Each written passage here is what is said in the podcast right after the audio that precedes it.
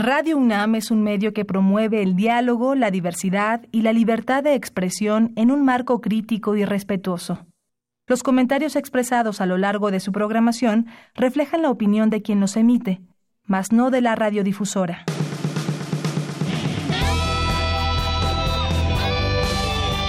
Prisma RU. Relatamos al mundo.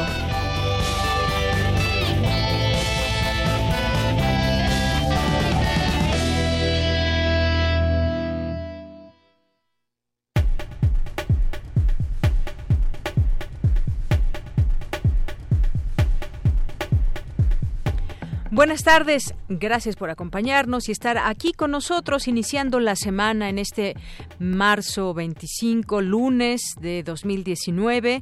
Gracias por estar con nosotros. Lo invitamos a que se quede, quizás ustedes ya nos conocen, quizás es la primera vez que nos escuchan. Esperamos que eh, permanezcan aquí con nosotros y que nos permitan informarle sobre los temas universitarios de México y el mundo aquí en Prisma RU 96.1 de FM por Radio UNAM. Yo soy de Yanira Morán y en nombre de todo el equipo, sean todos, todos ustedes bienvenidos a este programa en el cual le tendremos información universitaria que van a ver en un momento más.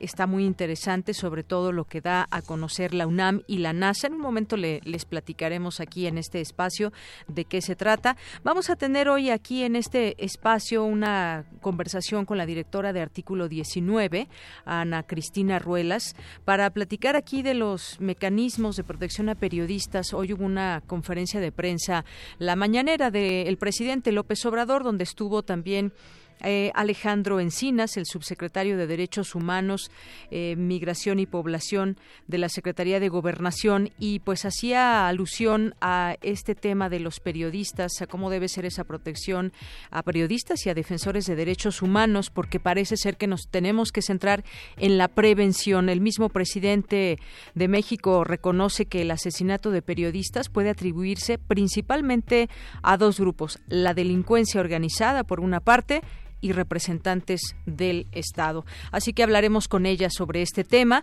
Vamos a platicar también sobre el nuevo reglamento de tránsito. Ya lo leyeron, ya saben cuáles son las modificaciones. Se van las fotomultas, pero pues se queda también la posibilidad de que si cometemos infracciones hagamos trabajo comunitario, desde pintar, hacer una serie de cosas que marca eh, claramente el eh, el reglamento de tránsito y también para todos aquellos que son eh, eh, que son ciclistas, que utilizan algún medio diferente al automóvil para hacer sus traslados, pues eh, también hay cosas muy claras dentro del reglamento. Algo que se va a modificar, se había hablado en un principio de que las bicicletas pueden circular por las eh, banquetas, lo cual se va a corregir, según, dio a conocer el secretario mismo, para pues tener esta mejor convivencia. Pero platicaremos, platicaremos ampliamente del tema con el doctor Manuel Suárez Lastra, que es investigador del Instituto de Geografía de la UNAM. Vamos a tener también aquí en este espacio, en nuestra primera hora, en Cultura,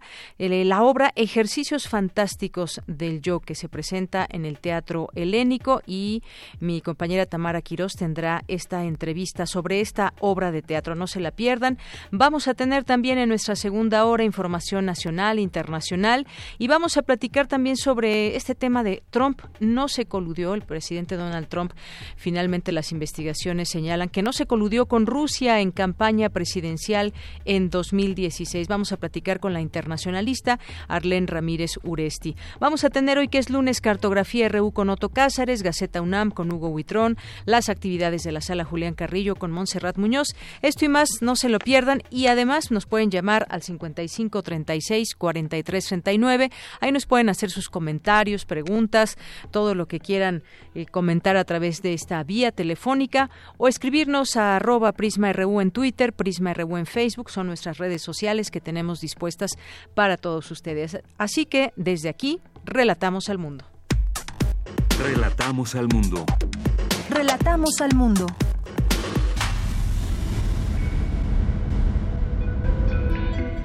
Es la una de la tarde con nueve minutos y en este lunes 25 de marzo, en nuestro resumen informativo en los temas universitarios, la UNAM y la NASA dieron a conocer importantes descubrimientos de sus investigadores. Mi compañera Virginia Sánchez nos tendrá aquí en un momento la información.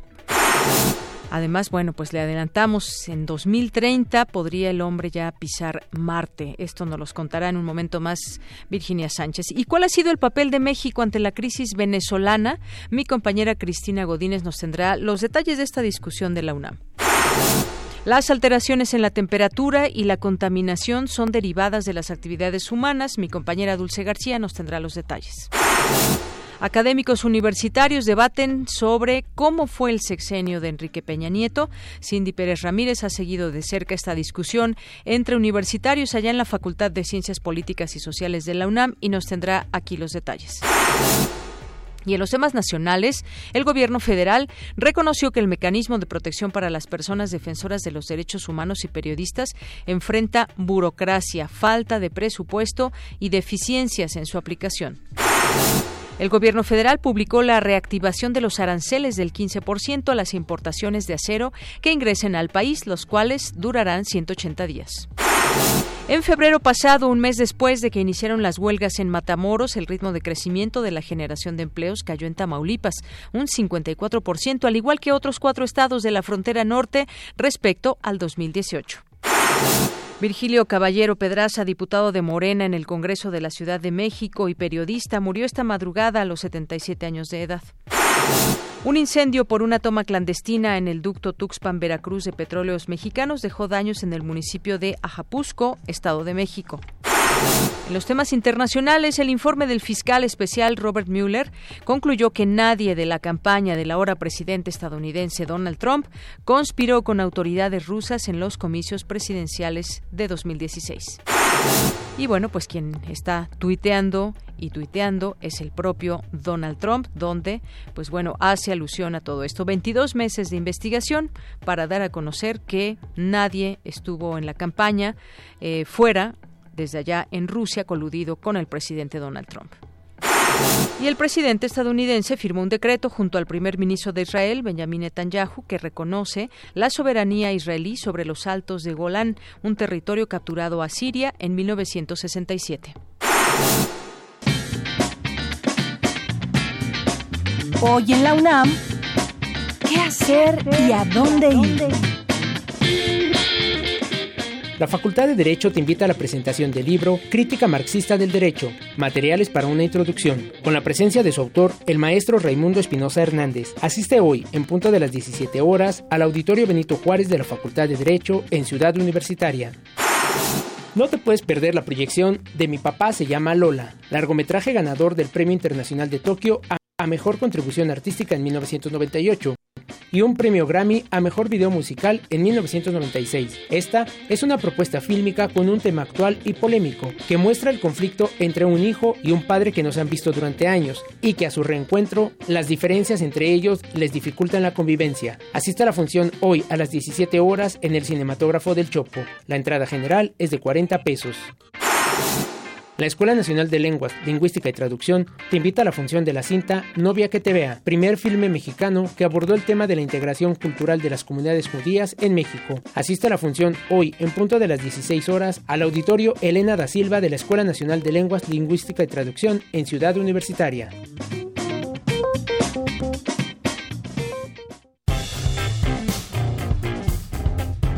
Campus RU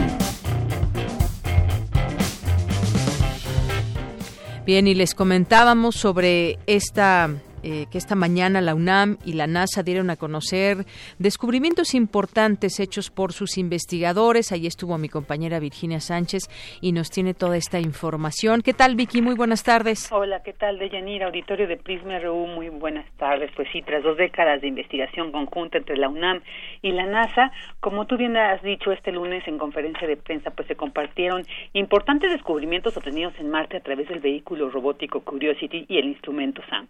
Marte actualmente tiene una atmósfera muy tenue que impide la existencia de agua líquida.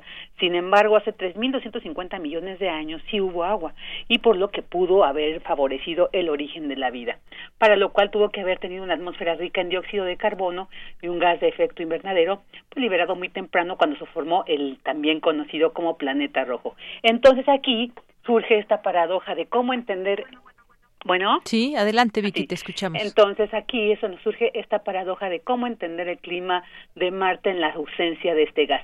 Y es que de Yanira Auditorio, pues al iniciar esta conferencia, William Lee, el coordinador de la investigación científica de la UNAM, pues señalaba la importancia de estas investigaciones, dado también la situación actual que vive nuestro planeta Tierra, y bueno, siempre con estas miradas a buscar algunas otras posibilidades de vida eh, humana, ¿no? Que se pudiera transportar la vida eh, humana a otro sitio y pues por eso esta, estas investigaciones. Entonces así, tras esta investigación que lleva 20 años, bueno, se encontró que una solución es podría ser para la emisión de gases tipo invernadero, podría ser el hidrógeno que en ese entonces, hace millones de años, fue emitido por volcanes primitivos. Así lo señaló Rafael Navarro González, investigador del Instituto de Ciencias Nucleares de la UNAM y colaborador de la NASA. También escuchemos qué más dijo. Podrían ser, por ejemplo, la luz ultravioleta, los relámpagos volcánicos que pudieron ocurrir en el pasado, las colisiones de asteroides en la superficie y en la atmósfera, y también inclusive relámpagos de tormentas, aunque estos no ocurren en la actualidad en Marte. El trabajo que nosotros estamos reportando hizo un análisis de todos los mecanismos de producción de nitrógeno y encontramos que la forma más eficiente de producir nitratos es por colisiones de asteroides. Y bueno, sobre la posibilidad de enviar humanos a este planeta y cuándo sería, pues escuchemos lo que dijo Patrick Cole, el director del Laboratorio Interuniversitario de Sistemas Atmosféricos. Eh, la posición oficial de Marte, de, la NASA, es que podríamos enviar humanos a Marte eh, a mediados de los, 2000, los años 2030, pero creo que eso es bastante optimista. Eh, creo que hay que esperar bastante tiempo antes de poder enviar una nave tripulada a Marte y mientras tendremos varias misiones con robots como los que estamos llevando a cabo actualmente. Y también, pues nuevamente, Rafael Navarro González señaló algo al respecto de esta posibilidad de enviar vida humana a Marte. A partir de, de, Curiosity está preparando ya el escenario para eh, futuras misiones con humanos a Marte. Curiosity desde el momento que salió de la Tierra encendió un instrumento que mide los niveles de radiación cósmica que recibiría un astronauta en su viaje de la Tierra a Marte y su estadía en la superficie de Marte, ya que el planeta no tiene un campo magnético y los astronautas estarían directamente expuestos a la interacción de rayos cósmicos. Entonces, los, eh, Curiosity nos está dando información de cuáles son esos niveles que podrían ser peligrosos para los astronautas y bueno, se tiene que diseñar mecanismos para poderlos proteger. Bueno, Deyanira, en esta conferencia de prensa también estuvo presente Rafael Navarro González, investigador del Instituto de Ciencias Nucleares y también colaborador de la NASA. Y bueno, pues también en un enlace Ahí este, estuvo también la, la, participación de Jennifer Stern, científica espacial especializada en el estudio de la química de la atmósfera y la superficie de Marte, y de Christopher McKay, integrante del área de sistemas planetarios. Pues este es el reporte al respecto, Yanira.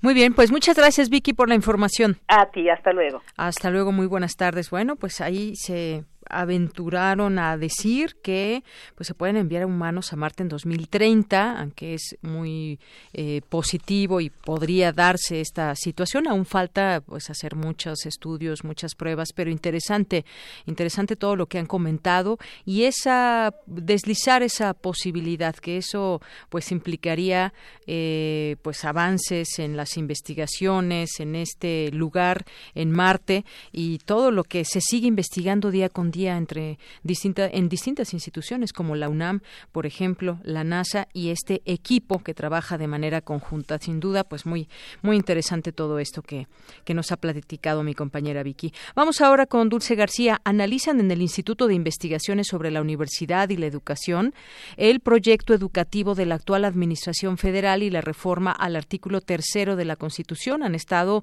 pues, quienes conocen desde nuestra universidad todos estos temas. Cuéntanos, Dulce, muy buenas tardes. Así es, Deyanira, muy buenas tardes a ti al auditorio.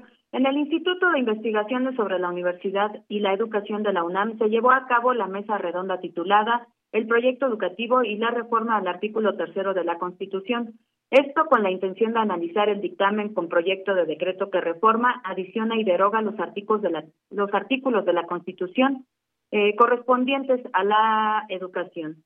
Deyanira, ahí presente estuvo el subsecretario de Educación Superior, Luciano Concheiro, quien dijo que debe quedar claro que dicho dictamen es producto de las movilizaciones del magisterio y del cumplimiento de los compromisos asumidos por el presidente Andrés Manuel López Obrador. Añadió que con este eh, dictamen se abroga la mal llamada reforma educativa que, según sus palabras, violentó la dignidad y los derechos de los maestros. Destacó también que México se encuentra ante un cambio constitucional posible que parte de un programa proyectado por el movimiento magisterial, así como por los movimientos estudiantiles y los universitarios. Vamos a escucharlo. El dictamen transforma y mejora íntegramente los alcances del capítulo educativo de la Constitución. Constituye un paso trascendental para la plena vigencia de la educación como derecho humano. Y este es un tema que hay que discutir entre nosotros. Fortalece el marco jurídico para hacer efectivo el derecho a la educación, colocando uno de los cimientos de la cuarta transformación al sostener sin ambagues que, se abren comillas, corresponde al Estado la rectoría de la educación, que además de obligatoria, será universal, inclusiva, pública, gratuita y laica. No obstante, en la última versión también eh, agrega eh, un elemento que nos va a hacer discutir porque dice que es la impartida, la educación impartida por el Estado. De esta manera deja fuera a las universidades, ¿sí? la última, digamos, redacción, sin querer queriendo quizá, deja fuera las universidades y por tanto la educación superior quedaría fuera en este sentido. Y bueno, Deyanira Luciano Concheiro también añadió que se plantea que la educación deba desmercantilizarse. Vamos a escuchar cómo lo dijo. Sí, este es un asunto central de combate precisamente al neoliberalismo, pero también incluye entonces la responsabilidad del Estado en cuanto al digamos, el aporte en términos financieros para cumplimentar con esta obligación. Les comento también que el dictamen plantea un nuevo principio que, según señaló el subsecretario de Educación Superior, dará sustento a la educación pública en todos los niveles. Este es que la educación deberá ser equitativa. Por su parte, el diputado Irán Santiago Manuel dijo que el principal planteamiento es que se conserve el espíritu filosófico de la Constitución de 1917, en el que el artículo tercero no debería de contemplar ningún aspecto laboral.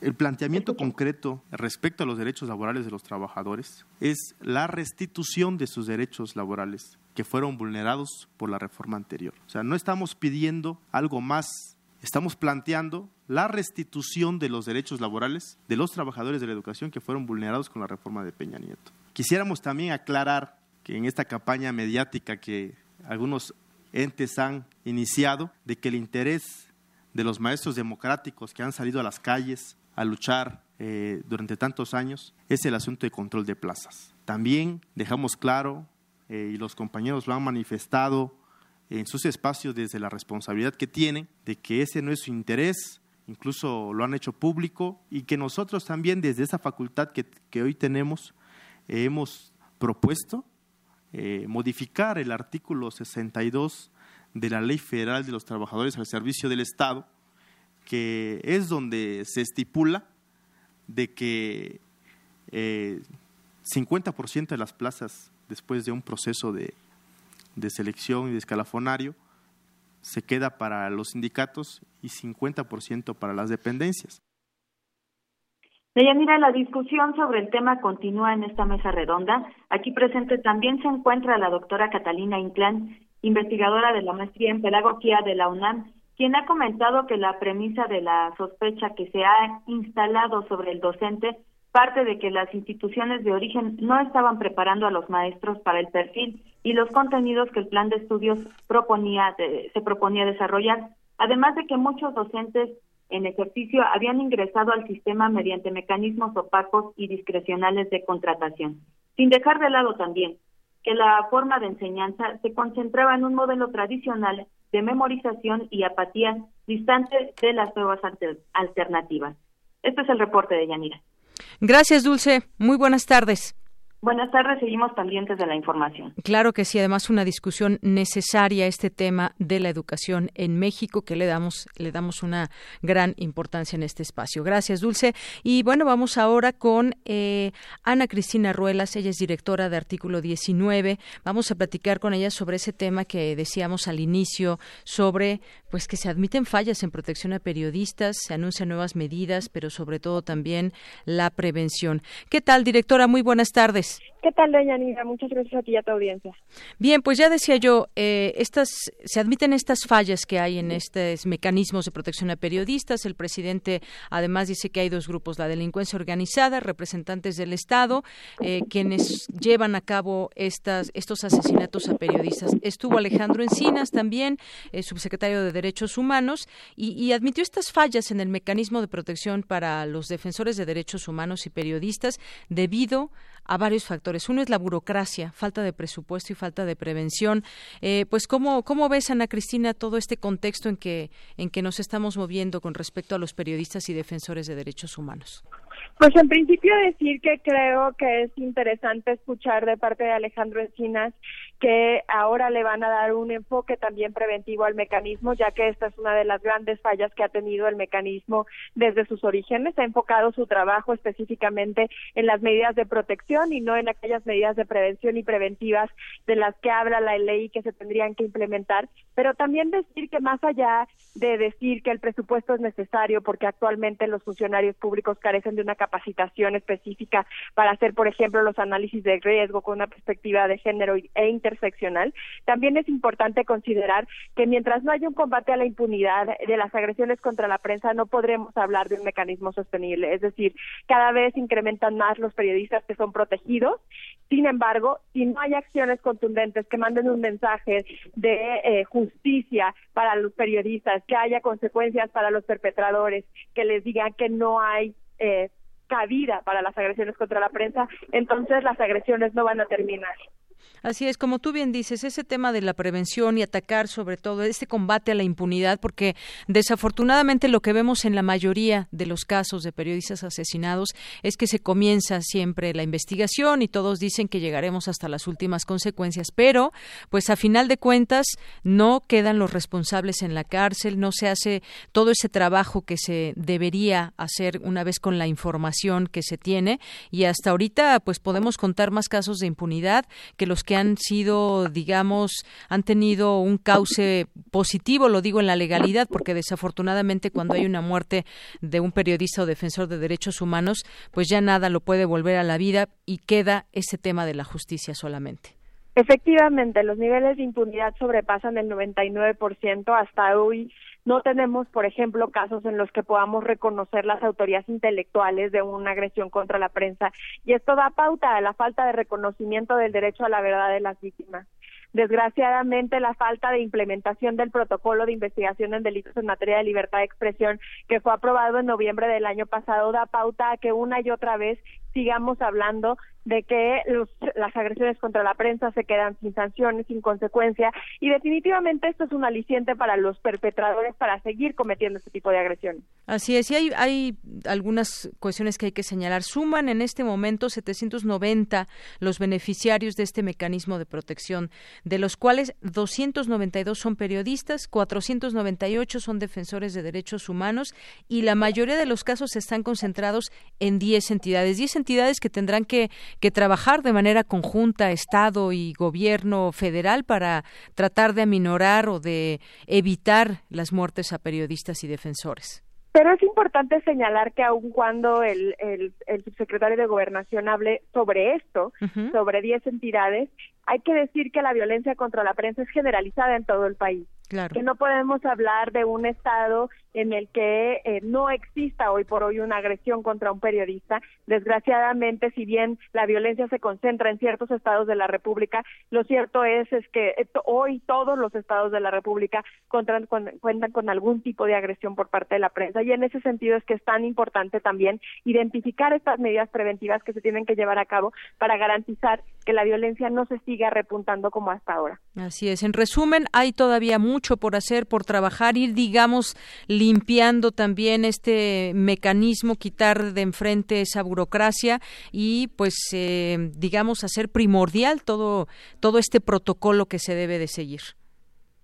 Efectivamente, creo que hay que ver específicamente cuáles son las acciones que se van a llevar a cabo, tomar en cuenta que lo que se señaló hoy en la conferencia eh, matutina todavía es un poco ambiguo, ya que no se definieron cuáles son esas medidas preventivas a las que se hicieron alusión, ni cuáles son los cambios a la política pública de protección de periodistas y defensores de derechos humanos que se estaría llevando a cabo a fin de garantizar la seguridad de las y los periodistas.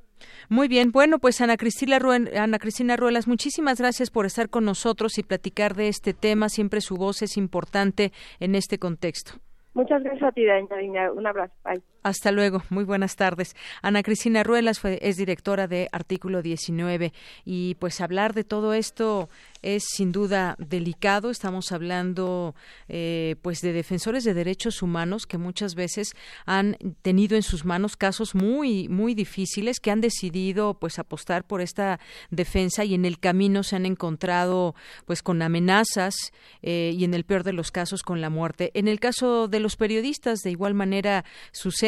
Hoy se vuelve a dar una noticia también de otro periodista muerto. En un momento más lo damos también a, a conocer y en esto que anunciaba el subsecretario de Derechos Humanos, Migración y Población de la Secretaría de Gobernación, Alejandro Encinas, habló de tres medidas, de medidas de protección de tres tipos urgentes para evacuación y protección, con tecnología que incluye asistencia, chalecos antibalas, entre otros, y una más de carácter preventivo. Dábamos aquí cuenta de cuántos son los beneficiarios actualmente de este mecanismo. Son más los defensores de derechos humanos que los periodistas que en este momento están dentro de este mecanismo y 10 eh, entidades efectivamente que se han localizado, se ha encontrado que se concentran más estos casos. Sin embargo, pues este protocolo debe ser en todo el país. Se analizan instrumentos que permitan identificar situaciones de riesgo y se evitan al máximo o se eviten al máximo las medidas de carácter burocrático.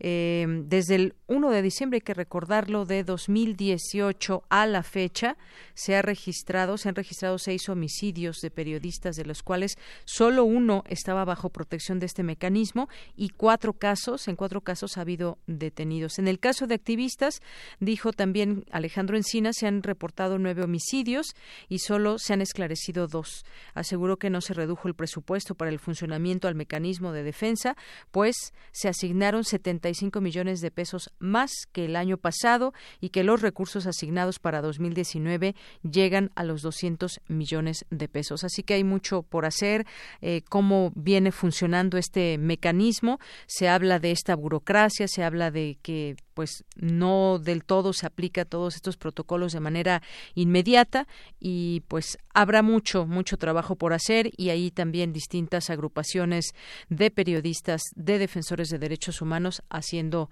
su trabajo. Bien, pues continuamos. Relatamos al mundo. Relatamos al mundo. Porque tu opinión es importante, síguenos en nuestras redes sociales, en Facebook como Prisma RU y en Twitter como arroba PrismaRU. Queremos escuchar tu voz. Nuestro teléfono en cabina es 55 36 43 39. Bien, continuamos y eh, hoy en Ciencias Políticas en la facultad se habló de el gobierno del expresidente Enrique Peña Nieto, la ineficacia en las políticas sociales durante su sexenio. Estuvo presente Gerardo Ordóñez Barba y Cindy Pérez Ramírez nos tiene esta información. ¿Qué tal, Cindy? Muy buenas tardes. Así es, Deyanira, muy buenas tardes. Durante el segundo coloquio de investigación, cómo fue el gobierno de Enrique Peña Nieto, celebrado, como bien dijiste, en la Facultad de Ciencias Políticas y Sociales de la UNAM, Gerardo Ordóñez Barba, profesor investigador del Departamento de Estudios de Administración Pública del Colegio de la Frontera Norte, señaló que el panorama en materia social al término del, sexenio del PISTA fue negativo, y es que según el Coneval de 2012 a 2016, la pobreza extrema se redujo casi en la misma proporción con la que aumentó la pobreza moderada. Las personas en pobreza pasaron de ser 41.8 millones en 2012 a 44 millones en 2016 y la población en pobreza extrema pasó de 11.5 a 9.4 millones en el mismo periodo. Vamos a escuchar lo que dijo el investigador. Y entonces se ha optado por una estrategia compensatoria, es decir, aquellos grupos que no, que no pueden acceder, digamos, a las instituciones que, que proveen de manera regular y de manera institucionalizada los, los bienes y los servicios, eh, se han creado estos programas alternativos compensatorios ¿sí?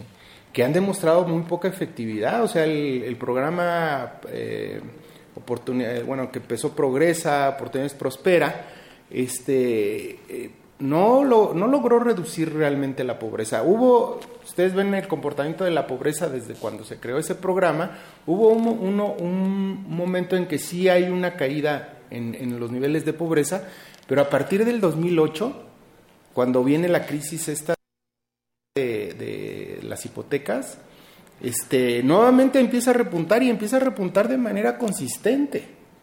O sea, este, es decir, no está diseñado ese programa, está diseñado ese programa como un programa paliativo. El, también doctor en ciencia política explicó que el tema de la pobreza y la desigualdad no se resolverá con solo política social, pues se requiere de una alianza con la política en materia económica. Vamos a escucharlo. No lograron hacer la conexión entre, entre el aumento de, la, de, los años en educación con los mercados laborales. Es decir, para los egresados de, de, este programa que, habían aumentado su, educación, porque si hay, hay algún progreso en ese sentido, no les significaba este, tener una este, mayor este, acceso a un, trabajo mejor remunerado que el, que el trabajo que, por ejemplo, tenían sus padres o al ingreso que tenían sus padres. ¿No? esa fue la conexión que hace falta. por un lado, es una, es una conexión que hace falta a la política social, tener una, una vinculación más estrecha con la política económica. Eh, porque definitivamente el tema de la pobreza y el tema de la desigualdad no se va a resolver solo con política social. Se necesita también que haya crecimiento, que haya creación de empleos y que haya este, empleos bien remunerados y que estén integrados al sistema de seguridad social. De Yanira, el nuevo gobierno federal ha implementado medidas en materia social como incremento al salario mínimo por encima del costo de la canasta básica, prioridad de la población de pueblos originarios como receptores de los programas, la creación de una pensión universal para adultos mayores y nuevas transferencias monetarias a personas con discapacidad. Muy bien, Vic, eh, muchísimas gracias, Cindy, por esta información. Muy buenas tardes. Gracias. Pues efectivamente lo económico y lo social hay algunas eh, cuestiones en marcha, como ya lo decía Cindy, salario mínimo, pensión universal, entre otras personas con discapacidad. Y bueno, pues estar de la mano estas dos cosas, pues eh, parecería ser que pudiera tener más éxito que separarlas, por una parte lo económico, por otra parte lo social, como si fueran cosas que deben ir separadas. Y bueno, pues ahí esta discusión que se da en ciencias políticas. Continuamos. Relatamos al mundo. Relatamos al mundo. Me da mucho gusto recibir esta tarde aquí en Prisma RU de Radio UNAM al doctor Manuel Suárez Lastra, que es doctor en geografía y es investigador en el Instituto de Geografía de la UNAM. ¿Qué tal, doctor? Bienvenido, muy buenas tardes. Hola, muy buenas tardes, Yanira. Un saludo para ti y para todo el auditorio. Doctor, pues recurrimos a usted para platicar sobre este tema que tiene que ver con el reglamento de tránsito que tiene que ver con pues las eh, fotos cívicas que ahora vamos a tener, cómo va a funcionar el tema de puntos con la licencia y ahora en estos temas de movilidad también, qué está permitido y no para aquellos eh, vehículos no motorizados, pueden o no circular por las banquetas, alguien va a verificar que, eh, que estén haciendo buen uso del reglamento. Explíquenos un poco cómo vio estos, pues no sé si llamarle, no son muchos cambios, pero a final de cuentas sí hay algunas nuevas precisiones en el nuevo reglamento. Sí, sí, yo diría que son modificaciones al reglamento existente y habría que llamar la atención a tres de ellas. ¿no? Una es la reclasificación de, calles a, vías primarias, de algunas calles a vías primarias. Otra es que tiene implicaciones sobre la velocidad. otra es la circulación de vehículos eh, para asistencia del peatón, que, son, que, es el nombre específico, que sería esta cuestión de la circulación de vehículos en, las aceras, y el otro sería la cuestión de las multas cívicas y los puntos en la licencia. En términos de los puntos a la licencia, creo que la idea de las, de las multas cívicas pues es, puede ser una buena idea, habrá que ver cómo funciona. Eh, la idea detrás de esto es que eh, no necesariamente penalizar financieramente, este, monetariamente a una persona, sino que en, ese sentido todos, independientemente del ingreso que tengamos, eh, tengamos eh, la misma la misma sanción en el sentido de si uno tiene una amonestación, pues es lo mismo si eres este, si ganas mucho dinero ganas poco. Si tienes que hacer un curso en línea, también este, es lo mismo si ganas mucho dinero o, si ganas poco. Y si tienes que hacer este, dos o tres horas de servicio comunitario, pues también sucede lo mismo si tienes un alto ingreso o un bajo ingreso. Al contrario de las multas económicas en las que no es lo mismo pagar mil pesos si ganas este cinco mil a pagar mil pesos que ganas cien mil. ¿no? Pues en ese sentido pues, habrá que ver, creo que es una idea que pues que, puede ser una buena idea, pero vamos a ver cómo funciona. Así es, algo de, lo, algo de lo que nos habíamos quejado mucho, doctor, era este tema de las fotomultas, porque parecía ser que en algunas avenidas se podía circular un poco más rápido y sin embargo el, en aquel momento con Miguel Ángel Mancera el nuevo reglamento decía que si sobrepasábamos incluso hasta 50 kilómetros en algunas eh, vías, pues éramos acreedores y lo vivimos yo creo que una gran parte de nosotros de esas llamadas fotomultas Ahora se llaman fotos cívicas y entonces se tendrá que hacer un trabajo comunitario. Se mm, ha dado a conocer que pues hasta el lunes 22 de abril es cuando inicien y habrá difusión en la ciudad de saber cómo funcionan. Finalmente algo que pues es quizás uno de los cambios más visibles también que tendremos ahora. Este Sí, y a mí me parece, eh, por eso te digo que me parece innovador, aunque también habría que pensar eh, que, tiene algunos puntos que no necesariamente este, se, han, se han terminado de pensar. La primera es qué pasa, por ejemplo, con eh, vehículos que son de empresas o de universidades que no necesariamente los maneja el dueño, ¿no?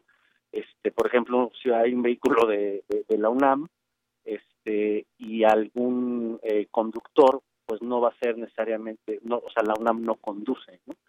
Entonces, ¿qué pasa con esas fotos?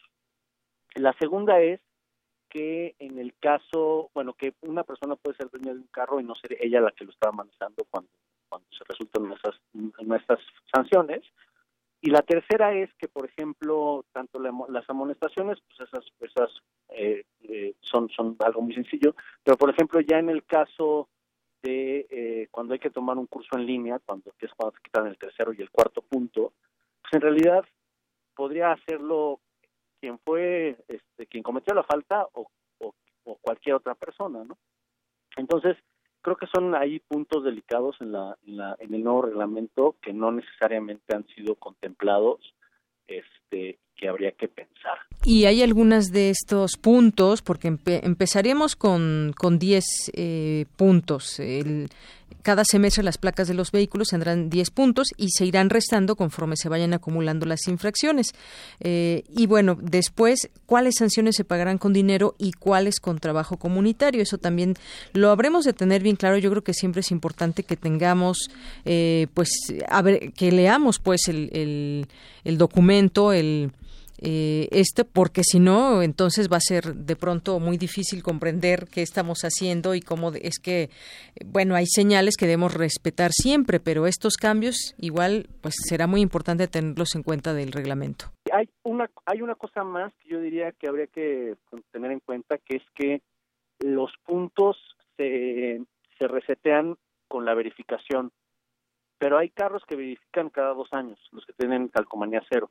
Entonces, no hay ahorita un mecanismo para que los carros tienen este, calcomanía doble cero este, eh, puedan, puedan eh, iniciar el conteo de, de, nuevo de los puntos, sino hasta dos años después. Y entonces eso genera pues una, una, una cosa pues de inequidad, ¿no?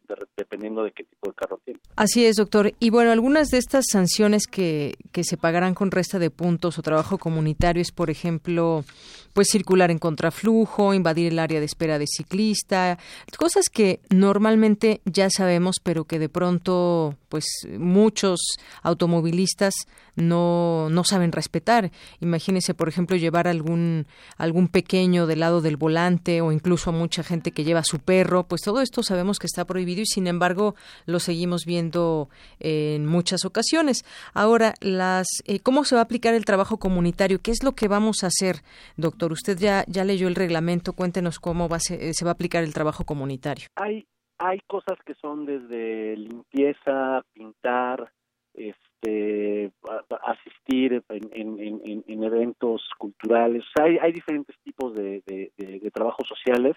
No está muy claro también dónde ni, ni cuándo ni cuántas veces uno lo puede hacer o no.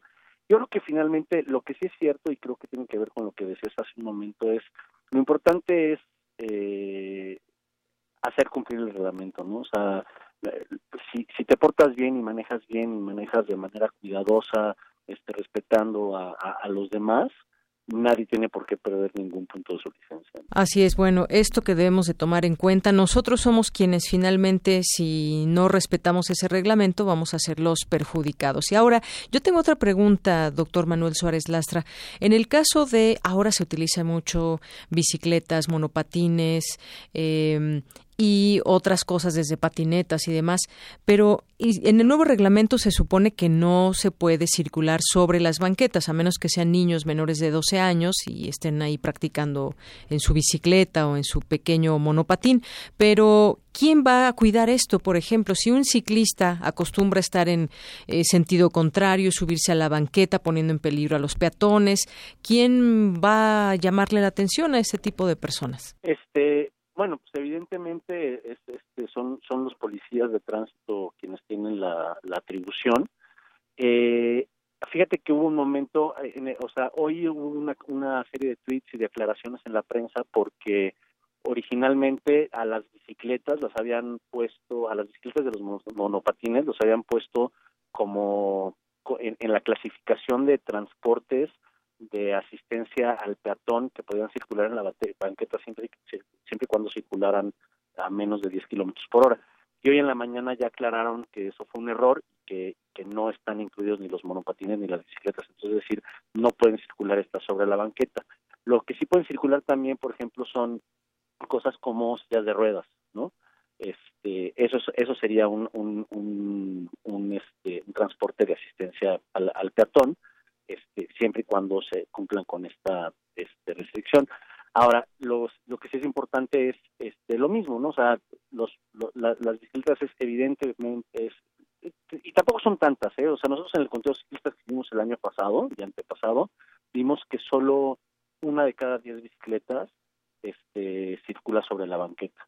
Entonces, yo simplemente creo que con, con en, en, el nuevo reglamento simplemente esto continúa y, lo tiene que hacer, este, pues tiene que ser, tenemos que ser todos quienes cuidemos que, en efecto los ciclistas no, no y, los usuarios de otros transportes alternativos pues no utilicen la banqueta. Claro, doctor, y además, bueno, pues no toda la ciudad y sus calles eh, pues tienen la misma anchura, por ejemplo, en algún momento podemos ver calles muy amplias donde quizás sí pueda eh, estar un monopatín en circulación al mismo tiempo que las personas, pero hay calles que son muy eh, estrechas que se volvería muy difícil esto. Ahora finalmente en el reglamento queda como que no deben estar en la banqueta y sin embargo lo vemos porque pues también eh, de pronto puede ser eh, quizás complicado que un monopatín circule por las calles y avenidas del flujo vehicular, ¿no? Sí, y es una eh, es una cuestión con la que hay que tener cuidado también, ¿no? Porque los monopatines, por ejemplo, han tenido un índice bastante alto de, de accidentes y tiene que ver no nada más con la circulación en la calle, ¿no? Sino con la condición de las calles mismas, la velocidad a la que pueden circular, que pueden subir hasta 30 kilómetros por hora pues definitivamente en la banqueta se vuelven este, peligrosos para el peatón. Abajo de la banqueta, si no son conducidos con, cuidado, pueden ser de peligro para quien está usando el, el monopatín este, realmente alto, mucho más alto que una este, una bicicleta. Y en ese sentido, pues hay que saber, habría que pensar en cuáles son las limitaciones que yo, que por supuesto creo que debe de haber este, la posibilidad de utilizar estos, estos medios de transporte, pero sí habría que pensar bajo qué condiciones es, este, es deseable que sea. Muy bien, doctor. Pues yo le agradezco mucho que nos comparta este punto de vista, estos análisis sobre algo que pues ya está eh, pronto a que se pueda eh, tener ya en la acción también aquí en la Ciudad de México y creo que todos podemos convivir, eh, como decía usted, entre todos nos podemos ayudar, señalar nosotros mismos como ciclistas, como automovilistas, cuando algo no esté correcto para tener una sana convivencia. Eso sería lo ideal y pues bueno, ahí tratar de cerrar la puerta a los accidentes viales, a los atropellamientos, respetando todos lo que nos toca. Sí, Sí, yo añadiría también que uno de los cambios importantes es lo, el, cambio de denominación de, vías principales, este, que permite que en algunas calles eh, donde la circulación era de 50 kilómetros por hora, ahora sea de 80 kilómetros por hora, y eso sí me parece que es eh, delicado porque eh, creo que había habido un cambio hacia una ciudad mucho más amable hacia modos alternativos de transporte y el aumentar la velocidad a 80 kilómetros por hora este, en algunas de estas calles disminuye la posibilidad de que haya este pues, vehículos como bicicletas o patines que puedan circular en, en, convivencia con los automóviles y que en muchos de estos lugares no haya alternativas este, para, para ese tipo de, este, o sea, no hay calles secundarias que sigan las mismas rutas.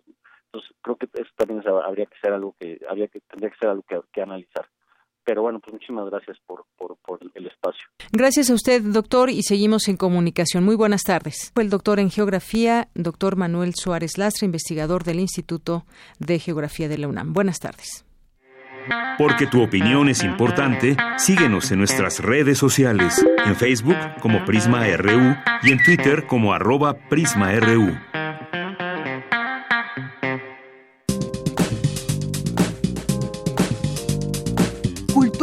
RU.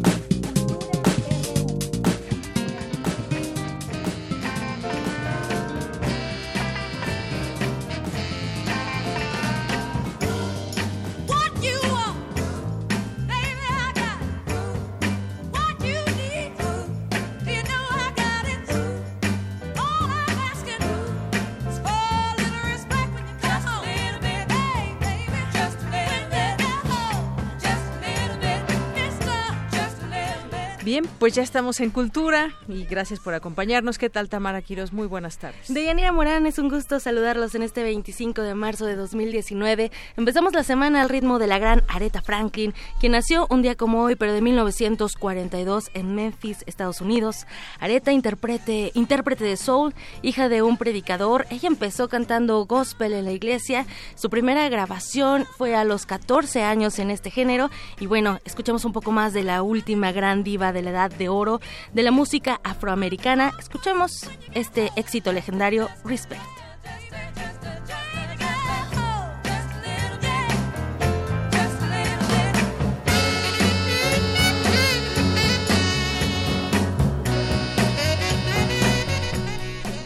Entrando con la información, les cuento que el próximo 27 de marzo se celebra el Día Mundial del Teatro a iniciativa del Instituto Internacional de Teatro. Y bueno, nos unimos a la conmemoración y lo hacemos con una excelente recomendación. En la mesa de Prisma RU nos acompaña Sonia Franco. Ella es actriz, ha participado en diversas obras de teatro, películas y proyectos también de televisión. En 2017 ganó el premio Mejor Actriz en el Festival Internacional de Cine de Morelia y hoy nos viene a hablar de uno de sus últimos trabajos, Ejercicios Fantásticos del Yo. Sonia Franco, bienvenida a este espacio. Hola, muchas gracias, Tamara. No, al contrario, gracias a ti por venir, Sonia. Oye, dentro del ciclo de voces de dramaturgas mexicanas, la obra escrita y dirigida por Sabina Berman, Ejercicios Fantásticos del Yo, pues llega a México. Compártenos, por favor, todos los detalles de esta puesta en escena, que está bastante interesante. Claro que sí.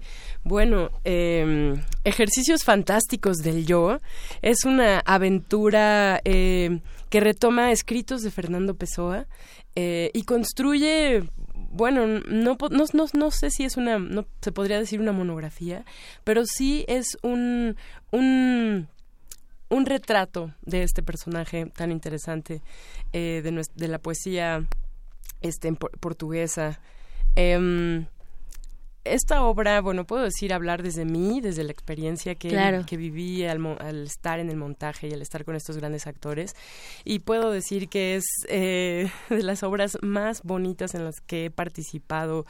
Eh, y bueno, digo bonitas porque eh, es realmente una experiencia llena de ternura, de, de sentimientos muy sutiles, muy especiales, que tienen que ver obviamente con la poesía de Pessoa, pero también con la manera en la que Sabina Berman construye esta obra y nos dirige a todo el elenco. Y mm, sabes cómo es ella capaz de engarzar esta historia eh, en escena es como sacar la poesía de Pessoa y llevarla a escena es significar esta poesía tan maravillosa de Pessoa. Em, también trata de cosas mucho más este poderosas eh, en el sentido de que son más violentas, siento, desde mi humilde punto de vista, como el debate alrededor de la identidad, ¿no? Claro. De la identidad y de la libertad. Eh, pues sí, Pessoa es un poeta magnífico que te embarga de unos sentimientos este, muy, muy hermosos, pero eh, también habla desde una tristeza y una decepción y una profunda, profunda crítica hacia su momento histórico, que creo que eso permea también a nosotros, nos llega em, y eso es también lo que Sabina retoma, eh, la crítica a la, a la identidad, ¿no? A esta idea de que solo podemos ser una sola identidad y, y solamente como em, Mm, elegir, no te puedes salir de este esquema y no puedes, tu libertad está acotada. Eh, en cambio, las ideas que plantea Sabina y Pessoa son contrarias, son, este, tu libertad está eh, en tanto que encuentres la diversidad de tu ser, ¿no? Asumas esa diversidad, la reconozcas y la, y la puedas... Mm, jugar y disfrutar, ¿sabes? Es como esta diversidad quiere decir eh, no eres solamente una cara de ti, ¿no? Claro, claro. Eres varias, eres como un prisma eres eres hijo, eres madre, eres, eh, por ejemplo, en tu en tu caso eres actriz, no eres la misma actriz eh, en, una cabina de radio, por ejemplo, ahorita. Oye, y mencionarles también a la, a la gente que nos está escuchando que no es una obra biográfica como tal. Fernando Pessoa es como el pretexto perfecto para que Sabina Berman retome esta poesía y además es una obra mágica desde que te sientas en la butaca con una escenografía fuera de lo común que también te lleva como como no importa la edad que tengas, vuelves a imaginar. Te sientes y vuelves a imaginar. Sí, totalmente, porque ella nos lo decía desde los ensayos. Esta es una comedia. Y claro, tiene tintes melancólicos y tiene un corte profundo también en muchos lugares, pero está escrita con la velocidad y la agilidad mental de una comedia. Es una comedia muy inteligente. Así es. Eh, porque, bueno, este. nosotros hemos leído y hemos escuchado a Sabina Berman. Ella es una mujer que obviamente eh, tiene mucha información y no escribiría, ¿sabes? Como eh, una cosa que no fuera de esta naturaleza, una comedia este que te sorprende a cada paso porque no te imaginas eso, ver ver contrastados como los las diferentes personalidades de Fernando Pessoa en escena. Y cada personalidad tiene sus matices, tiene como toda su personalidad, este su manera de atacar, este las frases, sus chistes particulares. Y claro, el elemento que es como las emociones más eh, amorosas, este, eh, más tremendas o más oscuras o también. más oscuras también, que es la, la poesía la decepción amorosa que Fernando Pessoa vive con Ofelia o Así es. sí o y, tú de hecho interpretas a Ofelia en esta obra. Y además bueno también mencionar no este rescate de 1914 donde Fernando Pessoa se inventa heterónimos tres heterónimos esos tres principales que vemos pero también como lo mencionas vemos el amor. Y además un elenco bastante eh, dinámico un elenco que bueno eh, estamos quienes hemos visto algunas obras de ellos, Moisés Arismendi, que es el Fernando Pessoa, que en su momento hizo Gael García en Argentina, porque fue donde se estrenó esta obra, pues también hace este, este papel de Fernando Pessoa, tú eres Ofelia, y también está, bueno, Nora, Nora Huerta de las Reinas Chulas, está Fernando Bonilla, que está presentando teatro en, en la UNAM también, Alfonso Cárcamo, que creo que ayer terminó, no estoy segura, fuimos héroes. Me parece que sí. Y bueno, tú eh, terminaste también en esta semana Recámaras ¿no? Otra obra en, el Centro Cultural del Bosque, si no mal recuerdo. O sea, todo es gente de teatro, una obra muy bien pensada. ¿A quién le recomiendas esta obra? Creo que es para todo público. Eh, no solo para los amantes de la poesía, de la literatura, como expertos que hayan leído a Pessoa y que sean seguidores de Pessoa, sino para todos, porque te da oportunidad de conocer a este escritor, ¿no? Como eh, por primera vez, si no lo has leído, eh, y también a los niños, porque realmente la comedia que se maneja en la obra creo que para adolescentes, para niños un poquito más grandes, como entre 11 en adelante, va muy bien va muy bien. Yo he visto de pronto, en fin, mis primos, este, mis sobrinos, que son, que pueden, pueden estar atentos en una obra en la que están desarrollándose chistes aparentemente, ¿no? Que pensarías que son eh, un poco reflexivos y que tal vez ellos no los puedan comprender y te sorprendes de ver que no es así. Claro. Entonces creo que sí es para toda la familia, es como una obra, una comedia eh, claro, este, muy, muy divertida, muy ligera en algunos momentos. Muy bien pensada también. Muy bien pensada. Oye, Sonia Franco, y además, bueno, como lo mencionabas, ¿no? Las diferentes caras que tenemos, las actitudes que tenemos, eh, también enfocado, por ejemplo, a las redes sociales. A lo mejor no eres el mismo con tu mamá que en el Twitter, por ejemplo. Entonces, sí, es una obra muy contemporánea también. Sí, totalmente. Y se están presentando en el Centro Cultural Helénico. Exacto, en el Centro Cultural Helénico de viernes a domingo y tenemos dos funciones el sábado. Es muy fácil. El viernes es a las 8 de la noche, ocho y media de la noche, el sábado es a las 6 y a las ocho y media, y el domingo a las 6. Es como este 8 y 6 y 6 6 de la tarde y 8 de la noche. Son como las dos este, horarios que manejamos el sábado y así, el viernes a las 8 y el domingo a las 6.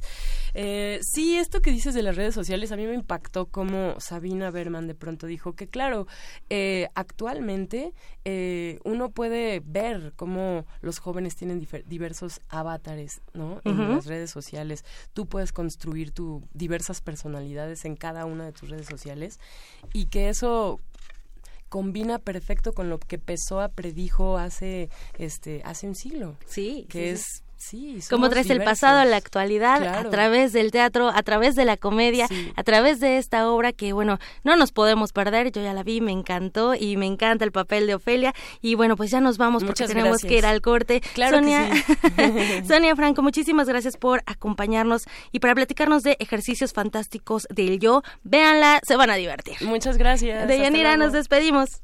Muchísimas gracias, Tamara. Gracias, Sonia. Vamos a hacer un corte y regresamos a la segunda hora de Prisma RU. Prisma RU. Relatamos al mundo.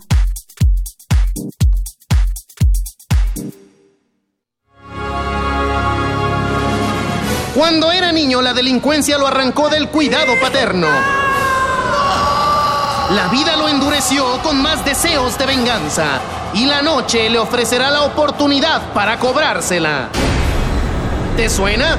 No, porque esta historia no la has escuchado nunca. Aún. Radio UNAM, el Encuentro Internacional de Narrativa Gráfica Universo de Letras y la Cátedra Extraordinaria José Emilio Pacheco de Fomento a la Lectura te invitan a escuchar las insólitas aventuras del hombre murciélago. Del primero al 5 de abril a las 17.30 horas. Retransmisión a las 22.30 horas dentro de resistencia modulada. Todo por el 96.1 de FM. Radio UNAM, experiencia sonora. Son las 5 de la mañana y desde diferentes puntos de México ellos y ellas despiertan. Están en todo México, algunos en el norte, otros en la costa y por todo el país. Cada quien con características diferentes, pero listos para un nuevo reto. Ser parte de las decisiones importantes de México. Si ya cumpliste 18, tramita tu credencial para votar. Nosotros ya lo hicimos. ¿Y tú? Porque mi país no importa, ya tengo mi INE. INE ¿Te estás rompiendo la cabeza pensando qué estudiar? Acércate con Alep y descubre las carreras de vanguardia que tenemos para ti. Te ofrecemos beca universal Benito Juárez, título profesional técnico bachiller y certificado de bachillerato que te permitirá continuar tus estudios de nivel superior. Decídete, tu futuro está en tus manos. Entra a www.go.mx diagonal con Alep para más información. Con Alep, Educación Técnica para la Equidad y el Bienestar. Secretaría de Educación Pública. Gobierno de México. Este programa es público ajeno a cualquier partido político. Queda prohibido el uso para fines distintos a los establecidos en el programa. Cuenta la leyenda que un juglar enfrentó a Satanás, pero la belleza de su música derrotó al ser oscuro. Esta historia inspiró a Juliana, Mateo, Andrei, Sebastián y Rafa para hacer música con acento latino. Ellos son Francisco el Hombre, Pachanga Folk. El frío se va a llegar la primavera. Presentando su disco Rasga Cabezas. Viernes 29 de marzo a las 21 horas en la sala Julián Carrillo. Entrada libre. Sé parte de Intersecciones, donde la música converge. Radio UNAM. Experiencia sonora.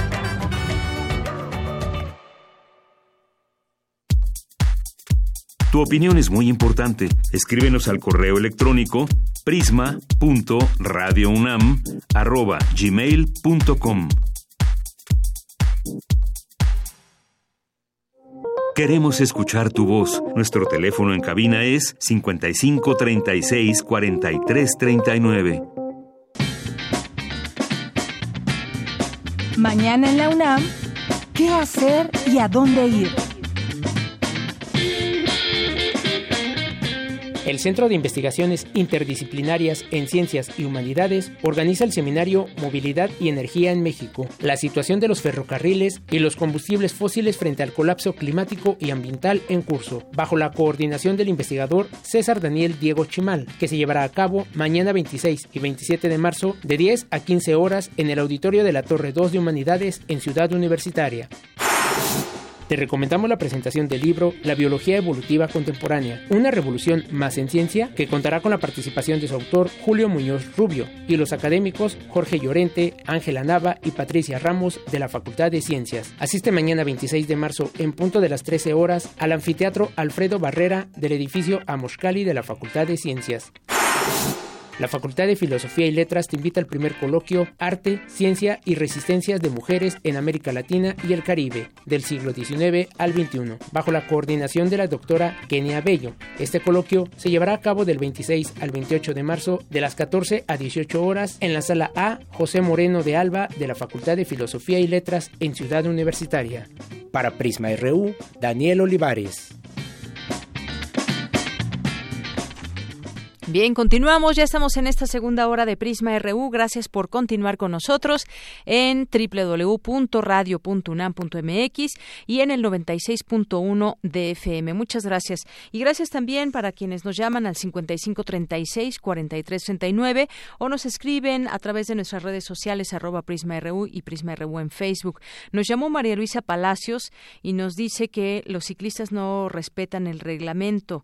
Les falta falta también conocer los derechos del peatón y nos dice que conoció un caso donde el ciclista iba sin luces, vestido de negro y dejó en silla de ruedas a un peatón, es un vecino suyo. Eh, también agrega que los motociclistas no respetan a los peatones al igual que los ciclistas. Pues eh, como decíamos hace un momento en la entrevista con el doctor Manuel Suárez Lastra, eso tiene que ver mucho con el respeto eh, que debamos tener nosotros con eh, respecto a un reglamento de tránsito.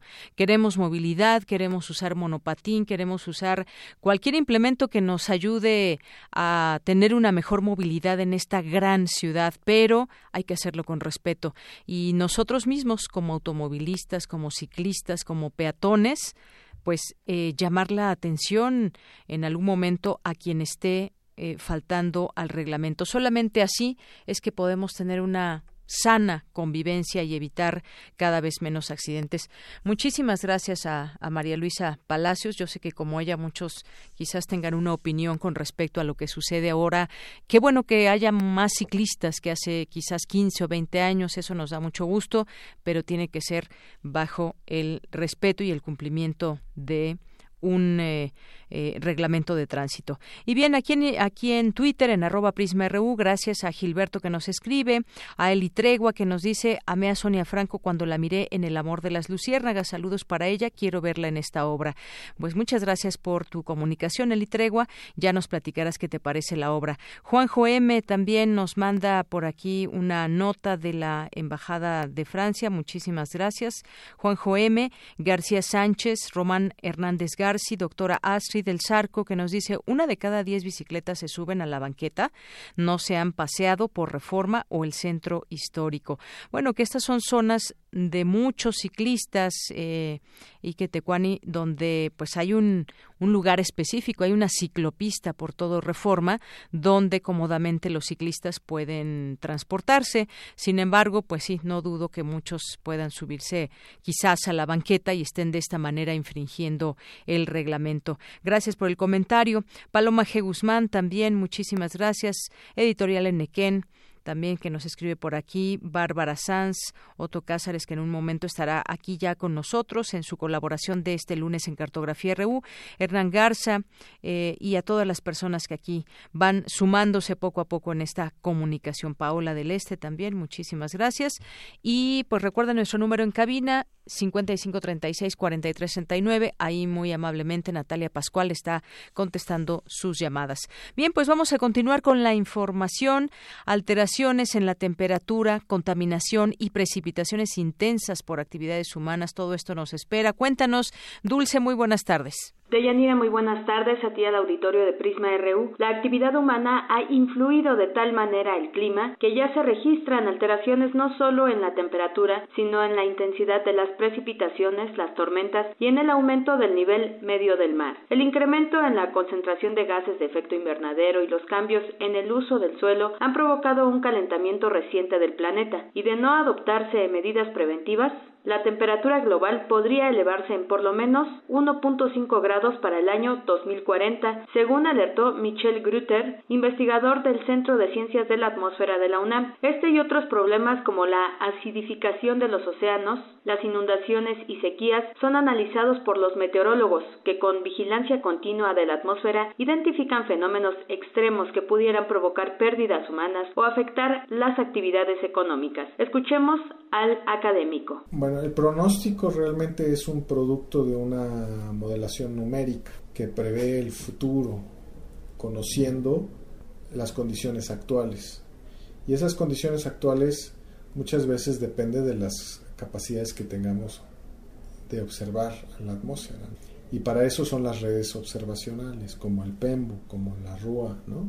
Uno tiene que medir para mejorar las simulaciones numéricas y poder prever mejor el estado del tiempo. Deyanira, la función de estos meteorólogos no solo es predecir el estado del tiempo a partir de investigación y análisis de parámetros como la velocidad del viento, su dirección o la presión del ambiente. También se encargan de analizar y hacer proyecciones del impacto que nuestra huella tiene sobre la Tierra y cómo el calentamiento global y sus consecuencias a futuro van a repercutir. Cabe señalar que el Centro de Ciencias de la Atmósfera de la UNAM mantiene dos redes observacionales con las que se recolectan datos, el programa de estaciones meteorológicas del Bachillerato Universitario y la red universitaria de observatorios atmosféricos.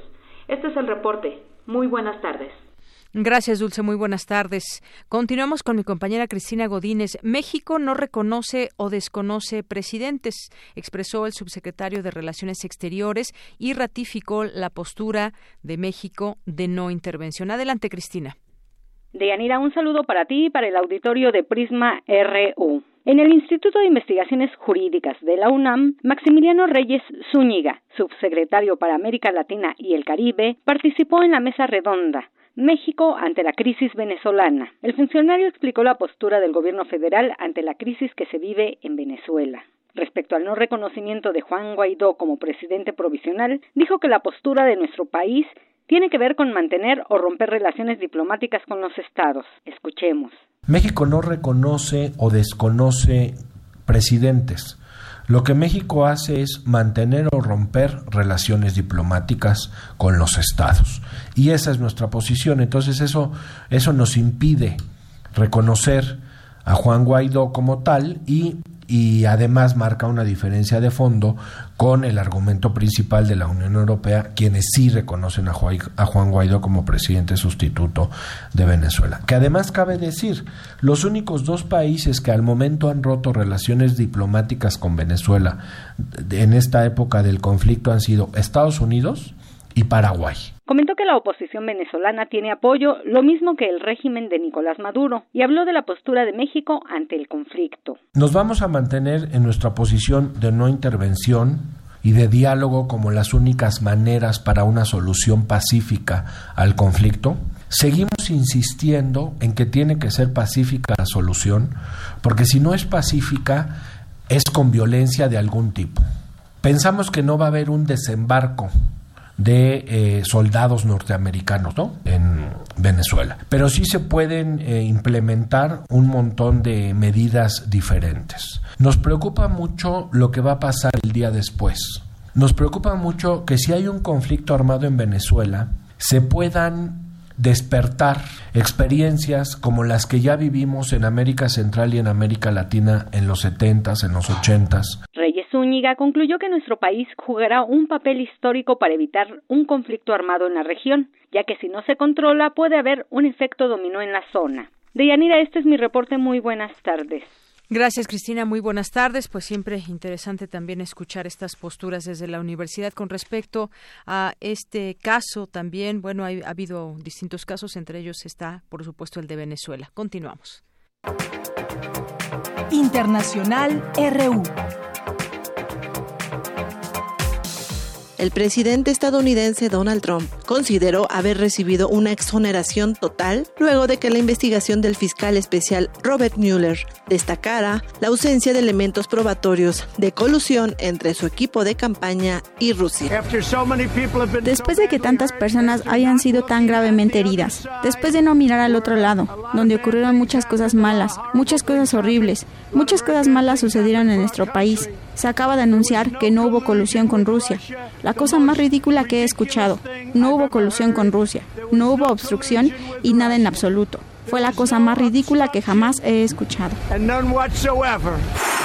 Por su parte, el secretario de Estado estadounidense Mike Pompeo advirtió este lunes a su homólogo Sergei Lavrov que su país no permanecerá de brazos cruzados mientras Rusia exacerba la tensión en Venezuela.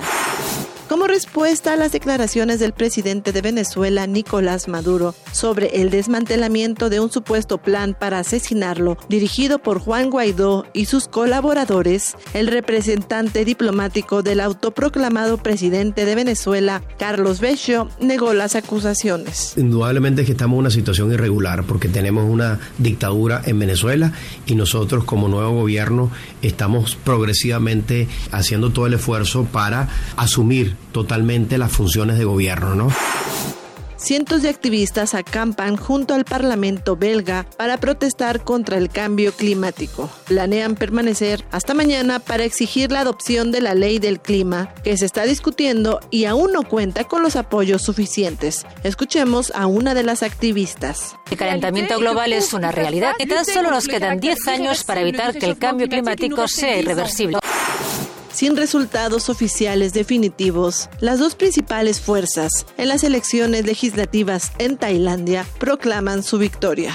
Escuchemos al líder del partido en el poder, Utama Sabayana. El partido Palam Paracharat ha ganado la mayoría de los votos populares en esta elección. A partir de ahora empezaremos a hablar con los partidos políticos que han ganado escaños y cuyas políticas coinciden con las nuestras para formar un gobierno. La primera ministra británica Theresa May admitió este lunes que todavía no cuenta con suficientes apoyos en la Cámara de los Comunes para que sea aprobado su acuerdo para la salida de la Unión Europea, rechazado ya en dos ocasiones. Con audios de Euronews y Radio Francia, las breves internacionales con Ruth Salazar.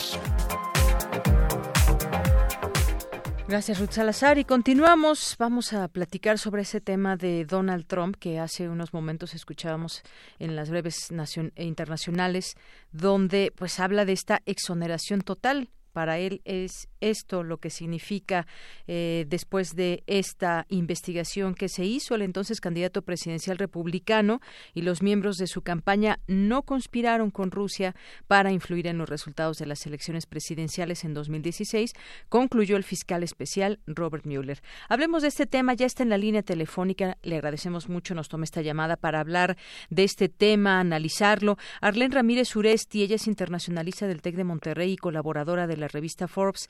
Arlene, ¿qué tal? Bienvenida, muy buenas tardes. Hola, muy buenas tardes. Muchas gracias por la oportunidad de platicar contigo y con todo tu auditorio. Gracias, Arlene. Pues platicar de eso, ¿qué significa esta pues exoneración o por lo pronto pues lo que concluye el fiscal estos resultados de las elecciones presidenciales de 2016 16 eh, resultó luego de pues entrevistar a unos 500 testigos. Fue una investigación muy amplia, duró 22 meses, 13 solicitudes de información a gobiernos extranjeros entre otros recursos. Eso es lo por lo menos lo que reseñó la cadena CNN. Me parece muy importante que lo podamos analizar porque pues no se encontró nada que pueda llevar a señalar a Donald Trump o a alguien de su equipo de haberse coludido con Rusia. Claro, pues, sorpresivamente el resultado de la investigación, como bien lo dices, eh, despeja todas las dudas y las especulaciones que se habían venido sembrando sobre la presidencia de Donald Trump, sobre su posible eh, participación en hechos delictivos, no, no nada más por, la, por los actos de campaña ilícitos que aparentemente se veían dando con la vinculación con Rusia, sino además con toda esta posible eh, violación de, de, de, la secrecía a los, a los temas de, de, Estado en los Estados Unidos, ¿no? Creo que esto, pues, definitivamente cambia el rumbo de la, de la historia presidencial para Donald Trump, le abre, por supuesto, la puerta a una posible y a una eventual reelección en 2020, le llega en un momento político bastante importante y bastante interesante, porque bueno, estamos ya a meses de que esto eh, se vaya definiendo eh, por parte de los partidos políticos, se están preparando ya las próximas eh, conferencias eh, nacionales, cada uno, de tanto el Partido Republicano como el Partido Demócrata, para poder llegar a un consenso sobre quiénes estarán contendiendo por la presidencia en 2020. Y creo que sin lugar a dudas, eh, la resolución y esto, sobre todo, pues viene no nada más a darle un giro de 180 grados a las condiciones políticas de, de, del momento en los Estados Unidos, sino que además pues pone en tela de juicio todo eso que se había especulado ¿no? En torno a si el presidente realmente había tenido un aparato que, que limpiara toda esta posible colusión con Rusia. Hoy en día sabemos que, bueno, después de, como bien lo anotas, eh, meses y meses de investigaciones, pues aparentemente él está exonerado de cualquier culpa y eh, parece ser que cuando él se refería a las fake news y a todas estas, eh, incluso lo dijo varias veces en los últimos días, que él estaba siendo sujeto, ¿no? De, de pues de, de un boicot eh, para poderlo inculpar, pues resulta que parece ser que él siempre tuvo la razón. Así es, y me llama mucho esto que dices, me llama mucho la atención, yo creo que a muchos, pues sí, efectivamente, esto abre la posibilidad de una reelección, porque se, digamos que se sacude todos estos señalamientos, y, y por otra parte, entonces uno se queda con esa pregunta, entonces, ¿qué fue? ¿Por qué se hizo todo este señalamiento, toda esta acusación? Ahora entendemos que sin fundamento, quizás con, eh, pues, una intuición que finalmente no resultó como con el resultado que, que se esperaba, no hay nada que, lo ligue y entonces estos, eh, este elemento, pues sí, lo, lo exonera por lo menos al menos públicamente, porque decía el fiscal general William Barr que si bien este informe no concluye que el presidente cometió un delito, tampoco lo exonera. Exactamente.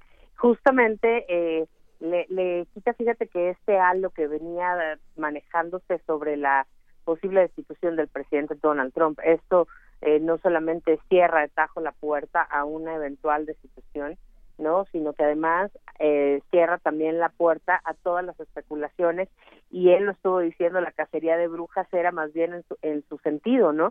Creo que ahora podemos entender un poco el que eh, el aparato tan grande que se manejó mediáticamente para poder lograr eh, llevar a este punto la investigación, pues funcionó a favor del presidente Trump para sorpresa de muchos Creo que esto, por supuesto, eh, perjudica a muchos eh, demócratas, incluso a muchos republicanos que estuvieron eh, incipientemente eh, buscando la culpabilidad del presidente Trump. Claro que eso es lo que concluye las investigaciones y el, el dictamen que se da hasta este momento. Pero bueno, más allá de lo que podamos ver nosotros eh, en lo que se ha mostrado, pues creo que todavía hay mucho que podamos ver eh, más allá de, de los intereses políticos del mismo partido republicano al interior. Así es. Y bueno, decía, decía yo esto de la reelección porque son buenas noticias para su equipo y demás, pero malas noticias para sus detractores y sabemos que ha sido pues un presidente que ya ha dejado ver esa esa huella que lo caracteriza de muchas situaciones, su insistencia con el tema del muro, con los migrantes, conocemos sus posturas y bueno, esto para muchos no es una buena noticia. Por supuesto, definitivamente esto eh, viene a polarizar aún más a enfrentar aún más los ánimos en, la población en los Estados Unidos. Y bien sabemos que él llega con toda, eh, revirtiendo todos los pronósticos de las encuestas y revirtiendo todo lo que aparentemente la gente, que lo que la gente decía que iba a pasar electoralmente en los Estados Unidos, él llega a poner como, como muestra el que no siempre las encuestas tienen la razón y en el que además no siempre la población eh, dice eh, eh, el comportamiento natural del voto, el voto oculto para Donald Trump hoy en día se sigue viendo. Sabemos que es uno de los presidentes que más ha segmentado, más ha polarizado, más ha controvertido en temas importantísimos, sobre todo en estos que afectan a los que van a ser de manera importante la minoría más abrumadora en las elecciones 2020, que es la comunidad hispanoamericana. Y evidentemente eh, esto cambia radicalmente el escenario. Hay muchos temas de la agenda prometida y comprometida por Donald Trump en su campaña, todavía muchos temas en el tintero, no se ha logrado una reforma migratoria eh, amplia. Esto también puede, esta noticia que vemos en, los encabezados hoy por hoy, puede cambiar, por supuesto, su, su estrategia de negociación en el Congreso, pero además puede cambiar los contrapesos al interior del Congreso y eso va a ser muy interesante porque en los próximos días tendremos que ver cómo se comporta, le acaban de, revertir eh, eh, la emergencia nacional y esto podría ser entonces un empoderamiento para que el presidente desde su figura como ejecutivo pues pueda retomar alianzas, pueda empezar a jalar no los hilos de, detrás de por detrás de bambalinas para lograr cerrar en 2019 con una agenda mucho más ambiciosa que le pudiera incluso dar eh, una, una preferencia electoral interesante, si bien no una popularidad, porque ahí sí tenemos que distinguir, el, eh, en Estados Unidos es muy diferente el nivel de popularidad al nivel de gobernabilidad. Y esto podría representarle un capital político a, a Donald Trump que pudiera en algún momento pues darle la gobernabilidad a pesar de la popularidad. Así es. Bueno, pues ahí está este tema y queríamos escuchar también una opinión como tuya con un eh, análisis. Esto finalmente pues hace, em, pues no sé si un cisma, pero sí, eh, sí lleva a cabo algunos movimientos en lo que está sucediendo allá en Estados Unidos y sobre todo pues sí se ve muy claramente hoy más que nunca esa posibilidad de que pueda eh, intentar reelegirse Donald Trump. Definitivamente, yo creo que hoy hoy más que nunca lo vemos eh, posible, se asoma en el horizonte la posibilidad para él mismo y creo que pudiera ser, como bien lo dices, un parteaguas importante en la historia política de los Estados Unidos del siglo XXI. Bueno, pues seguimos viendo, y analizando este tema. Por lo pronto, Arlene, muchísimas gracias. Al contrario, muchas gracias a ustedes, un placer. Hasta luego, muy buenas tardes. Muy buenas tardes fue Arlene Ramírez Uresti, internacionalista del TEC de Monterrey, colaboradora de la revista Forbes. Y bueno, pues este tema que no queríamos dejar pasar sobre, pues Trump queda, digamos, eh, queda limpio en este sentido, no se coludió con Rusia en la campaña presidencial de 2016, concluye Müller, algo que él había señalado en muchas ocasiones, muchas y tantas ocasiones decía que no tuvo que ver, pero pues no, mucha gente tampoco le creyó, se hace esta investigación muy grande y tiene este resultado que ampliamente le favorece. Dos con veintiocho minutos. Y en los temas nacionales, pues hay varias cosas también que destacar con ustedes. La CONADE, leí esta nota del portal Sin embargo MX que nos habla pues de cómo se gastó mucho dinero en publicidad y ocio en el sexenio pasado desde la CONADE y se recortó 42.5% a las becas para deportistas. De pronto, cuando nos preguntamos qué pasa con el deporte nacional y nos damos cuenta de que el deporte nacional desde hace mucho tiempo está en una crisis, nos vienen a la mente muchas cosas. ¿Cómo se usa el dinero? Hay presupuesto que va evidentemente a este tipo de instituciones para que se pueda pues hacer grandes programas y se impulse también el desarrollo de muchos jóvenes en los temas deportivos. Pero pues esta nota dice que la Comisión Nacional de Cultura Física y Deporte la CONADE erogó al menos 397.86 millones de pesos en gastos eh, indispensables dispensables durante el sexenio pasado de 2013 a 2018 esa cantidad fue 1.8 veces mayor a lo que la dependencia federal invirtió en becas eh, económicas y educativas para deportistas.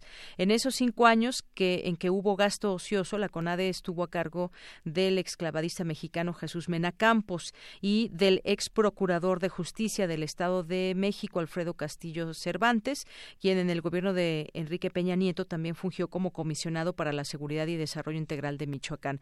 Lo recordamos y recordamos también que en su momento hubo muchas críticas de cómo pues se invitaba a un grupo a distintos eventos deportivos de gran relevancia relevancia. Bueno, pues el 71% de los contratos eh, dispensables, de acuerdo con una revisión que hizo este portal, fue para campañas de difusión, propaganda, medios de comunicación y síntesis informativas. Estas erogaciones supusieron 205.3 millones de pesos en cinco años. La crisis del deporte dice un apartado y dice que a la par de la que la CONADE invirtió en bienes y servicios el presupuesto del gobierno federal destinado a instituciones deportivas como el Comité Olímpico Mexicano decayó en 66 6.44%. Y aquí hace una, un análisis de todo lo que fue el gasto en estos eh, en esos momentos en el sexenio pasado. Y bueno, pues creo que no resta más más que preguntarle a todos ustedes pues qué opinan de las condiciones en que se encuentra el deporte nacional.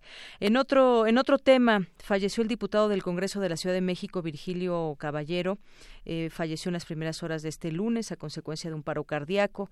El grupo parlamentario de Morena confirmó el deceso del también periodista a través de un comunicado. Agregó que el legislador padecía un mal cardíaco, el cual era atendido en el hospital 20 de noviembre, ahí en la colonia aquí en la colonia del Valle. Bueno, pues descanse en paz y pues un abrazo a su familia. Asesinan a periodista Omar Iván Camacho en Sinaloa. El cuerpo sin vida del periodista deportivo Omar Iván Camacho fue hallado anoche bajo un puente de la comunidad de La Escalera en el municipio de Salvador Alvarado, en la zona centro del norte de Sinaloa. Hace rato que platicábamos sobre los protocolos que deben de seguirse. Eh, para pues evitar más muertes de periodistas o defensores de derechos humanos. Y bueno encontramos este tipo de notas desafortunadamente. Eh, se presentó signos de violencia de tortura fue hallado hallada su mochila con todo su material. Y bueno pues eh, se le había visto todavía el domingo por la mañana en el estadio Alberto Vega Chávez haciendo su trabajo de la inauguración de la liga de béisbol local. Y bueno pues desde las 10 ya sus familiares y amigos no tuvieron contacto con él hasta pues que se da a conocer este hallazgo desafortunadamente. En otro tema prevé Romo más recortes en secretarías, los recortes en el gobierno federal continuarán, dijo Alfonso Romo, jefe de la oficina de la presidencia, durante su presentación en la Asamblea 102, la Asamblea General de Socios de American Chamber México. Eso fue lo que dijo. Y dólar abre la semana sobre los 19 pesos este 25 de marzo, 19.09 se ubica la venta del dólar. Y bueno, pues es parte de la información que tenemos en los temas nacionales. Queremos escuchar tu voz. Nuestro teléfono en cabina es 55 36 43 39. Gaceta UNAM. Me da mucho gusto saludar al director de Gaceta UNAM, Hugo Huitrón. ¿Cómo estás, Hugo? Muy buenas tardes. Buenas tardes, Deyanira. Un saludo para todos. Muchas gracias. La vorágine del beso, Hugo. Sí, Hoy tenemos en nuestra portada una imagen importante, el beso de Gustav King, eh, y hablamos sobre el beso, lo que es capaz de originar cambios en diferentes partes del cerebro, eh, 100 veces mayor en la sensibilidad de los labios que la de los dedos y casi 90% de las culturas de todo el mundo tienen como costumbre besarse. Así es. Y bueno, muchos datos interesantes que se destacan en este artículo, así que pues se los recomendamos a todos nuestros radioescuchas. Se lo recomendamos, también lo traemos en nuestra portada de la, Gaceta Digital, eh, con algún con un video y me pueden leer la nota también. Así es, los beneficios que tiene también el besar. ¿Qué más, Hugo? Y en nuestra contraportada tenemos el desnudo en fotografía. Es, es un homenaje a Katy Horna en San Carlos. Es una muestra fotográfica de desnudo. Y qué bonita foto. Es una bonita foto de Flor Garduño, abrazo de luz. Y en las centrales también tenemos eh, eh, los desnudos, diversas fotografías de diferentes artistas, con, con reitero, como, homenaje a Katy Horna. Así es. ¿Qué más hubo? Y bueno, también tenemos notas en academia sobre la tuberculosis, que aún es causa de muerte. Fue el Día Mundial de la Tuberculosis. Eh, también tenemos otra nota sobre la microbiota intestinal del mexicano antes y después de la conquista. Este es un análisis histórico de la ecología y evolución de las, de las bacterias. Una nota interesante que también la pueden ver en la Gaceta Digital. y en, otro, en otra nota tenemos acercamiento al concepto de vida. Esta es una, una participación que tuvo Antonio Lascano, emérito de ciencias, eh, hablando sobre la vida, sistemas vivientes, evolución biológica.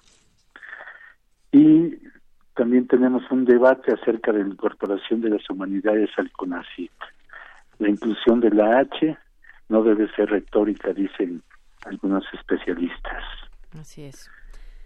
Tenemos también eh, nuestra sección de eh, comunidad, donde alumnos eh, realizaron una campaña Puma de ahorro de agua, participaron alumnos, y donde se hablaron diferentes temas sobre el, sobre el agua. Y los alumnos también tuvieron una jornada científica entre mares, océanos y aguas épico, épico continentales, que fue un día de puertas abiertas en ciencias del mar y limnología. Y en otra página un reconocimiento a Miguel León, Portilla. Así es. Y también tenemos, como todos los lunes, nuestra agenda de actividades académicas, culturales y deportivas, que la pueden ver y pueden ver eh, las diferentes actividades que se tienen durante la semana. Entre ellas, los 80 años, Encuentro Internacional de Narrativa Gráfica, Felices 80 Batman, del 30 de marzo al 5 de abril. Muy bien. Esto y más pueden encontrar en la Gaceta de este lunes. No se olviden de consultarla, todas las actividades, todo lo que nos ha platicado su director Hugo Huitrón. Y también, pues no se olviden consultarla. Si no la tienen en físico, ya está en digital. Sí, lo pueden ver en gaceta.unam.mx.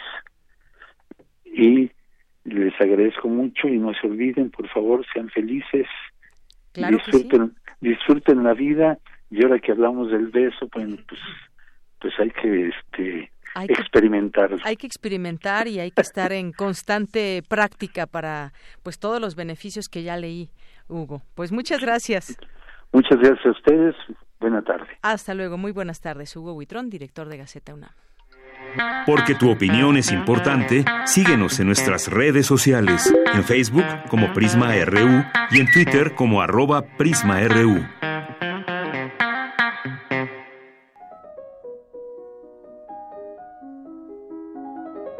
Cartografía RU con Otto Cázares. Y bueno, pues ya estamos aquí en Cartografía RU como todos los lunes con el querido Otto Cázares, que mm. todos ustedes también ya lo esperan ansiosos. ¿Cómo estás? Estoy muy bien. Otto? Estoy muy bien y el cariño es perfectamente recíproco para ti y para los que nos escuchan. Eh, probablemente ustedes recuerden la red social MySpace. ¿Tú la recuerdas? Sí, sí la recuerdo. Nunca estuve suscrita. Yo tampoco. Probablemente algunos de los que nos escucharon sí, y la tengan muy presente también, porque eh, hace unos días la red social MySpace perdió en un instante 50 millones de datos acumulados por miles y miles de usuarios que entre los años 2013 y 2015 pues subían materiales de todo tipo. Em, se trataba MySpace de una de las primeras redes sociales y en realidad ya muy poca gente utiliza, utilizaba actualmente esa red social. Por lo tanto, se ha dicho repetidas veces que MySpace era una especie de cementerio de datos que además costaba una fortuna mantener. O sea, ahí estaba y la podía seguir usando, pero y se podía seguir consultando. Ahí habían conversaciones, fotografías, audios, um, pensamientos sueltos y en fin, todos aquellos asuntos que alimentan a una red social diariamente. Fotografías de platillos gastronómicos, mascotas, reuniones con los amigos y otros asuntos que yo diría, en términos generales, nos demuestran que al ser tan diferentes uno y, eh, uno y otro, somos tan parecidos en la manera en que construimos nuestra cotidianeidad. Bueno, puesto que se ha hablado de una no tan inocente pérdida de datos, la inmediatez con la que actualmente pueden perderse millones de datos de información en un abrir y cerrar de ojos, pues me han hecho reflexionar ah, del modo que seguirá. Eh, yo diría que el catálogo universal de lo perdido no tiene límites. Yo he hablado en muchas ocasiones acerca de eso. Pérdidas de bibliotecas, de museos, de culturas, de idiomas, de especies, de cromatismos y de sabores que están constantemente desapareciendo. Desaparecen diariamente y el horizonte de lo real queda reconfigurado a la manera de un desierto de arenas esculpidas por el viento. Hay un hecho muy triste. Fíjense en esto. Hay autores que solo sobreviven en las citas, no en sus libros. Esa es una forma extrema de la supervivencia intelectual. Han saltado estos autores de sus libros a los libros de otros. Hay una especie de selección natural del pensamiento donde sobreviven no los más fuertes, sino los más citados. La cita es una forma del ejercicio de la memoria que combate la muerte y que combate el olvido. Preguntaba el filósofo Walter Benjamin qué hacer cuando todos los soles del mundo se hubieran extinguido. Lo preguntaba él, al que leemos por un precioso acto de amistad memorioso, porque al morir Walter Benjamin en 1940, su obra estaba en estado gaseoso, era una obra dispersa que sus amigos más cercanos se encargaron de reunir cuidadosamente y de publicar. Publicar de manera póstuma a Benjamin fue un acto de la más profunda amistad memoriosa, amorosa y sapiencial. El acto sapiencial siempre está repitiendo recuerda, recuerda, recuerda. Los libros de profunda sabiduría humana siempre contienen las consignas recuerda, no olvides, no olvides recordar, que es lo mismo que decir recuerda recordar, etcétera, etcétera. Las pinturas de bodegones del siglo XVI, que se conocen como vanitas o como memento mori, son recordatorios de que un día hemos de morir. Memento es una palabra en futuro y en imperativo que significa recordarás. Pero la pregunta que surge de todo esto es, de entre todo lo que nos ocurre, ¿qué es lo más digno de recordar y qué es lo más digno de olvidar? El escritor Cormac McCarthy decía, olvidamos lo que queremos recordar y recordamos lo que queremos olvidar. El clásico ejercicio de mnemotecnia surgió cuando Simónides de Ceos hizo la reconstrucción mental de la disposición de unos invitados a un banquete a los que les cayó una losa encima, matándolos al instante. De modo que la memoria viene en ayuda de los muertos. La duda que nos asusa insistentemente es la que produce la desesperación del pensamiento, pero el olvido es, creo yo, la angustia destilada del ser humano. El olvido está todo el tiempo presente. Yo soy un partidario de Benedetto Croce cuando afirmó que no todo lo que sucede merece la pena de ser recordado una cierta dosis de olvido es hasta cierto punto reparadora. Nietzsche también pensó esto en su segunda intempestiva, que hay algo de reparador en el olvido. Pero, por ejemplo, un autor que a mí me fascina, Balzac, creía que todo lo que ocurría era digno de ser consignado en escritura. Para él, los pensamientos eran también acontecimientos. Acontecimientos eran para Balzac todas las más minuciosas operaciones del espíritu, todos los complejos psiquismos que conviven con la historia y todos, historia y complejos psiquismos, van a dar al flujo de lo narrado, por eso muchos abandonan la lectura de cualquier libro de Balzac ante la avalancha de acontecimientos, lo encuentran aturdidor y se declaran después noqueados por la lectura a fuerza de la memoria imparable de Honoré de Balzac. Él sí creía que todo era digno de ser consignado. Malarmé y San Agustín, pues son personajes que no comparten nada, salvo una sola idea, que es preciosa. El poeta vanguardista Malarmé y el padre de la Iglesia, San Agustín, pensaban que todo lo que ocurre ocurre para desembocar a un libro. San Agustín hablaba del libro de la vida, un libro que se va escribiendo conforme nosotros vamos viviendo y todo queda registrado en ese libro, acciones y no acciones, decisiones e indecisiones, y al final de nuestra vida queda escrito un libro de miles y miles de páginas en espera de que un solo lector lo lea. Nosotros mismos, que somos autores y lectores de ese libro. Lo leemos no por vanidad, sino por alfabetización personal. Conocernos a nosotros mismos, vivir, escribir lo vivido para después, en la muerte, leer lo vivido y entonces comprendernos mejor. Pero ese, imagínense, ese libro puede desaparecer también en cualquier momento. ¿Qué tal si llegamos y no está el bibliotecario que nos atienda para que nos entregue nuestro libro personal? Uno de los libros más inquietantes que yo haya leído recientemente, lo que no significa que no sea uno de los libros más hermosos también, es un libro de título Diez posibles razones para la tristeza del pensamiento, de el gran ensayista George Steiner. Una de estas razones tristes, esbozadas por George Steiner, es la siguiente. Durante el día, la gran mayoría de nuestros pensamientos son verdaderamente insignificantes, y no obstante, la fuerza de su repetición termina conduciendo al individuo a estados de neurosis agudas. Un pensamiento insignificante, pensado con insistencia, enferma la conciencia. Pero también un solo pensamiento, pensado con rigor, puede conducir a un individuo a una mina de inagotables sentidos. Un pensador, dice George Steiner, un pensador importante, tiene en realidad un único pensamiento que va variando infinitamente. Pero no es lo que podemos decir eh, del pensamiento en términos generales, por desgracia. Aquello que nos lleva al diván del psicoanalista es la inutilidad del pensamiento que se ha vuelto corrosivo y que va en contra de nosotros mismos. la fuerza iterativa de un solo pensamiento es como la gota sobre la cabeza con la que se torturó a muchos infelices durante largos siglos en la Edad Media. ¿Cómo nos olvidamos de estos pensamientos parasitarios? ¿Cómo nos olvidamos de estos psiquismos de cloaca que están siempre presentes? Bueno, el psicoanálisis es una forma, la meditación es otra, la concentración, el deporte, pues pueden ser posibles respuestas. Pero el caso es que esos pensamientos que nos dañan enormemente, no, no nos podemos deshacer de ellos, contrariamente a todo lo demás.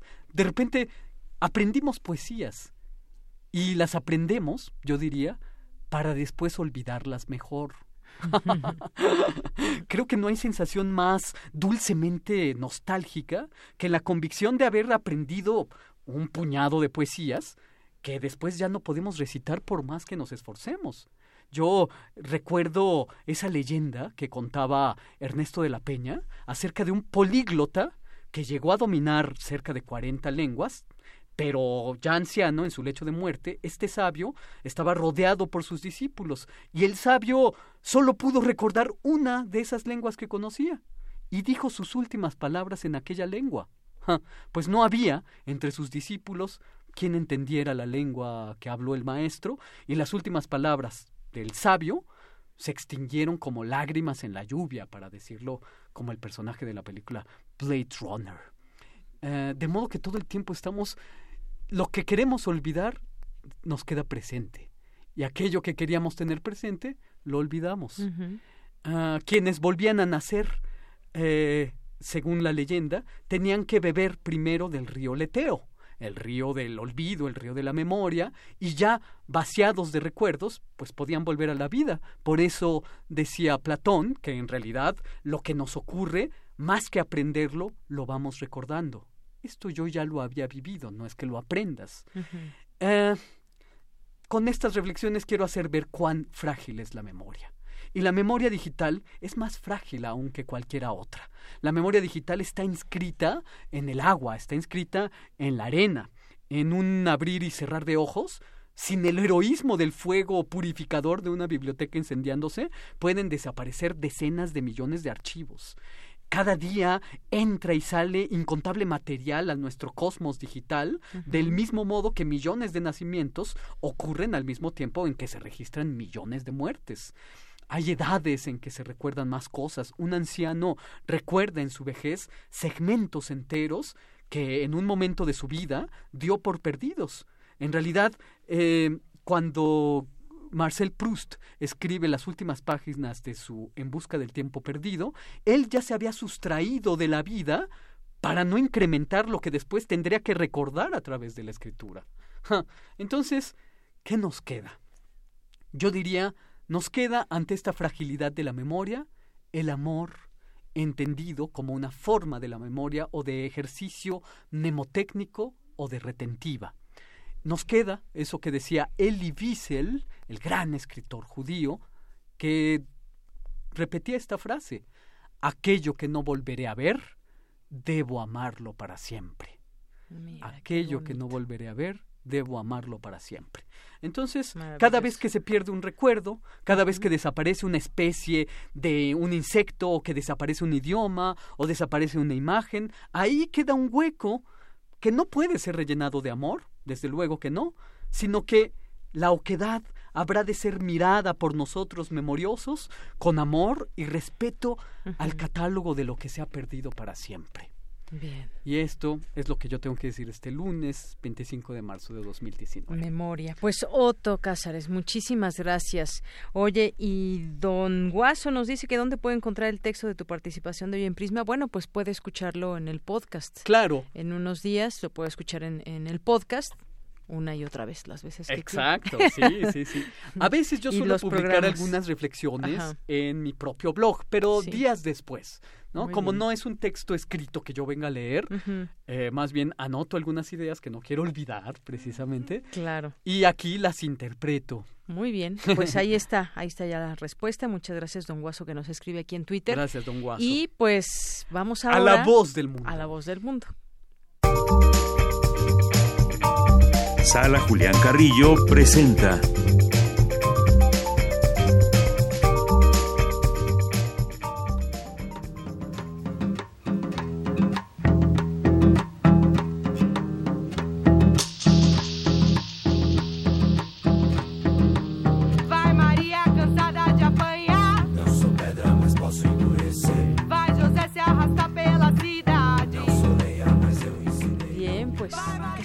escuchando. Montserrat Muñoz, muy buenas tardes, ¿cómo estás? Hola, Deyanira, Otto Cázares, el equipo de Prisma RU, queridos todos radioescuchas y asistentes aquí a la sala Julián Carrillo. Iniciamos con toda la pachanga folk porque nuestro productor Rodrigo Aguilar ya nos puso ahí un poco de Francisco el Hombre, una banda que se inspira en un personaje de Cien años de soledad de Gabriel García Márquez que es eh, quien se dedica a ir eh, cantando por el mundo con su guitarra. Entonces estos chicos son do Brasil, van a estar este viernes en Intersecciones y pues obviamente los invitamos porque traen una fusión muy interesante, ya tienen muchos fans allá en su país y también aquí en México, eh, van varias veces que vienen y pues vienen con todo, así tienen sencillos, pueden buscar su música y Francisco el Hombre para que pues se les antoje y vengan este viernes de intersecciones a las 9, es entrada libre. Yo creo que sí se va a llenar y va a tener alta convocatoria, ya están escuchando un poco al fondo.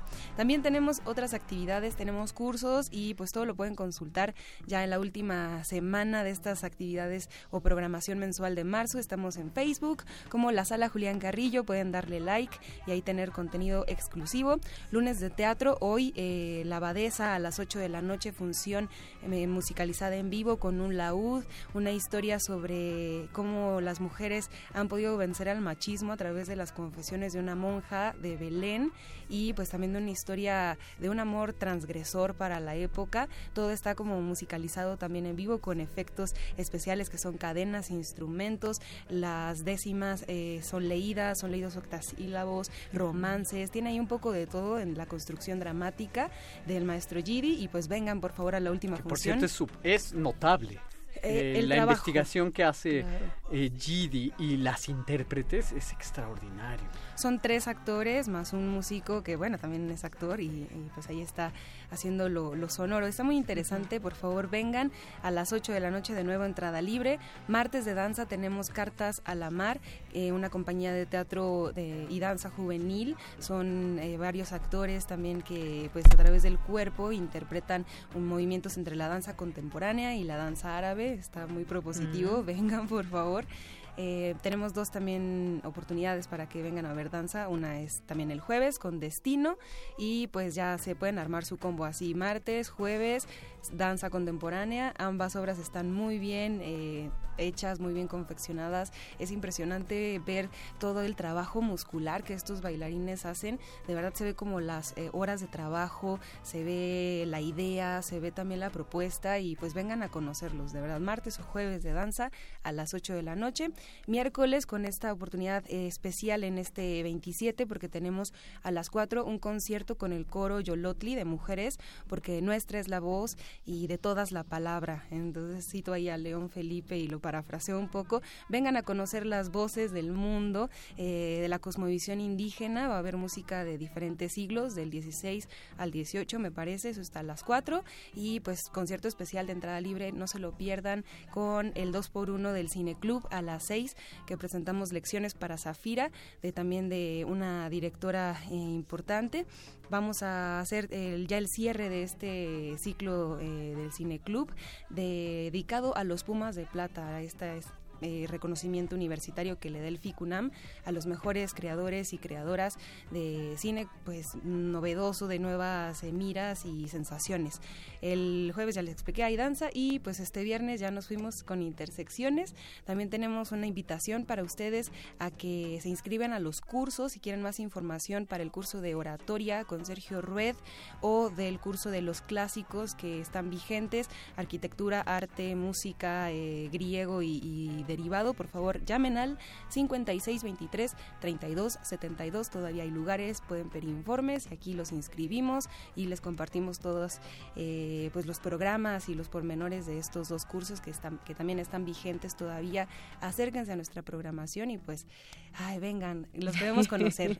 claro que si vengan, se la van a pasar muy bien. Son eventos diversos en que pues uno el tiempo que dura, ya sea una obra de teatro, sea un concierto, te la pasas muy bien aquí en la sala Julián Carrillo de Radio Sin duda. Y además, además conocen a Monse Magia. También. ustedes, también porque van a venir. es que Monse Magia está de anfitriona, hay que decirlo. Sí, nos toca abrir seguramente. La Sí, Dar programas de mano en mano, eh, de pie algunos, porque llegan corriendo y también eh, tenemos una antesala donde intentamos consentirlos, algunos eh, espectadores y asistentes que llegan temprano, pues les damos alguna Claro, una sala de espera que hay que decir, se utiliza como sala de exposiciones. También. Y se avisora la exposición de fotografías de Mario Ficacci.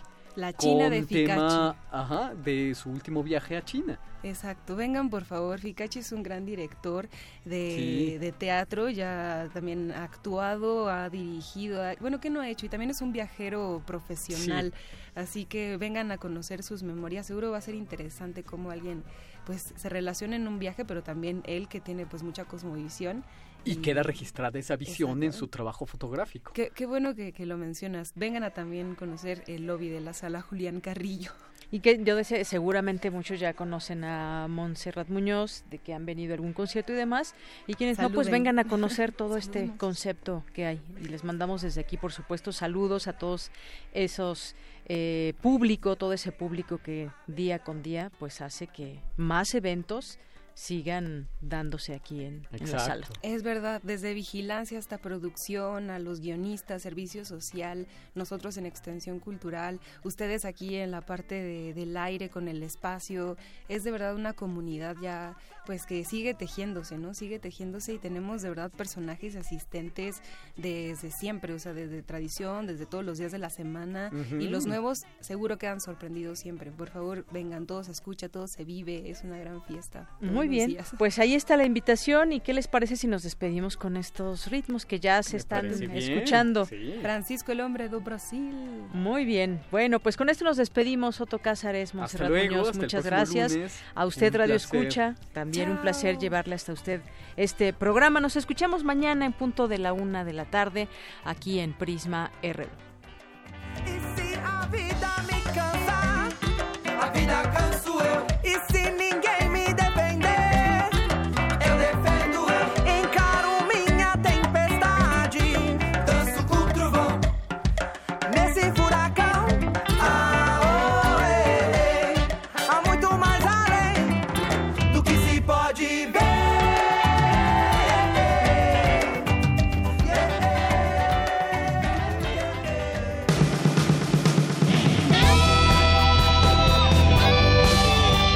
Prisma RU. Relatamos al mundo.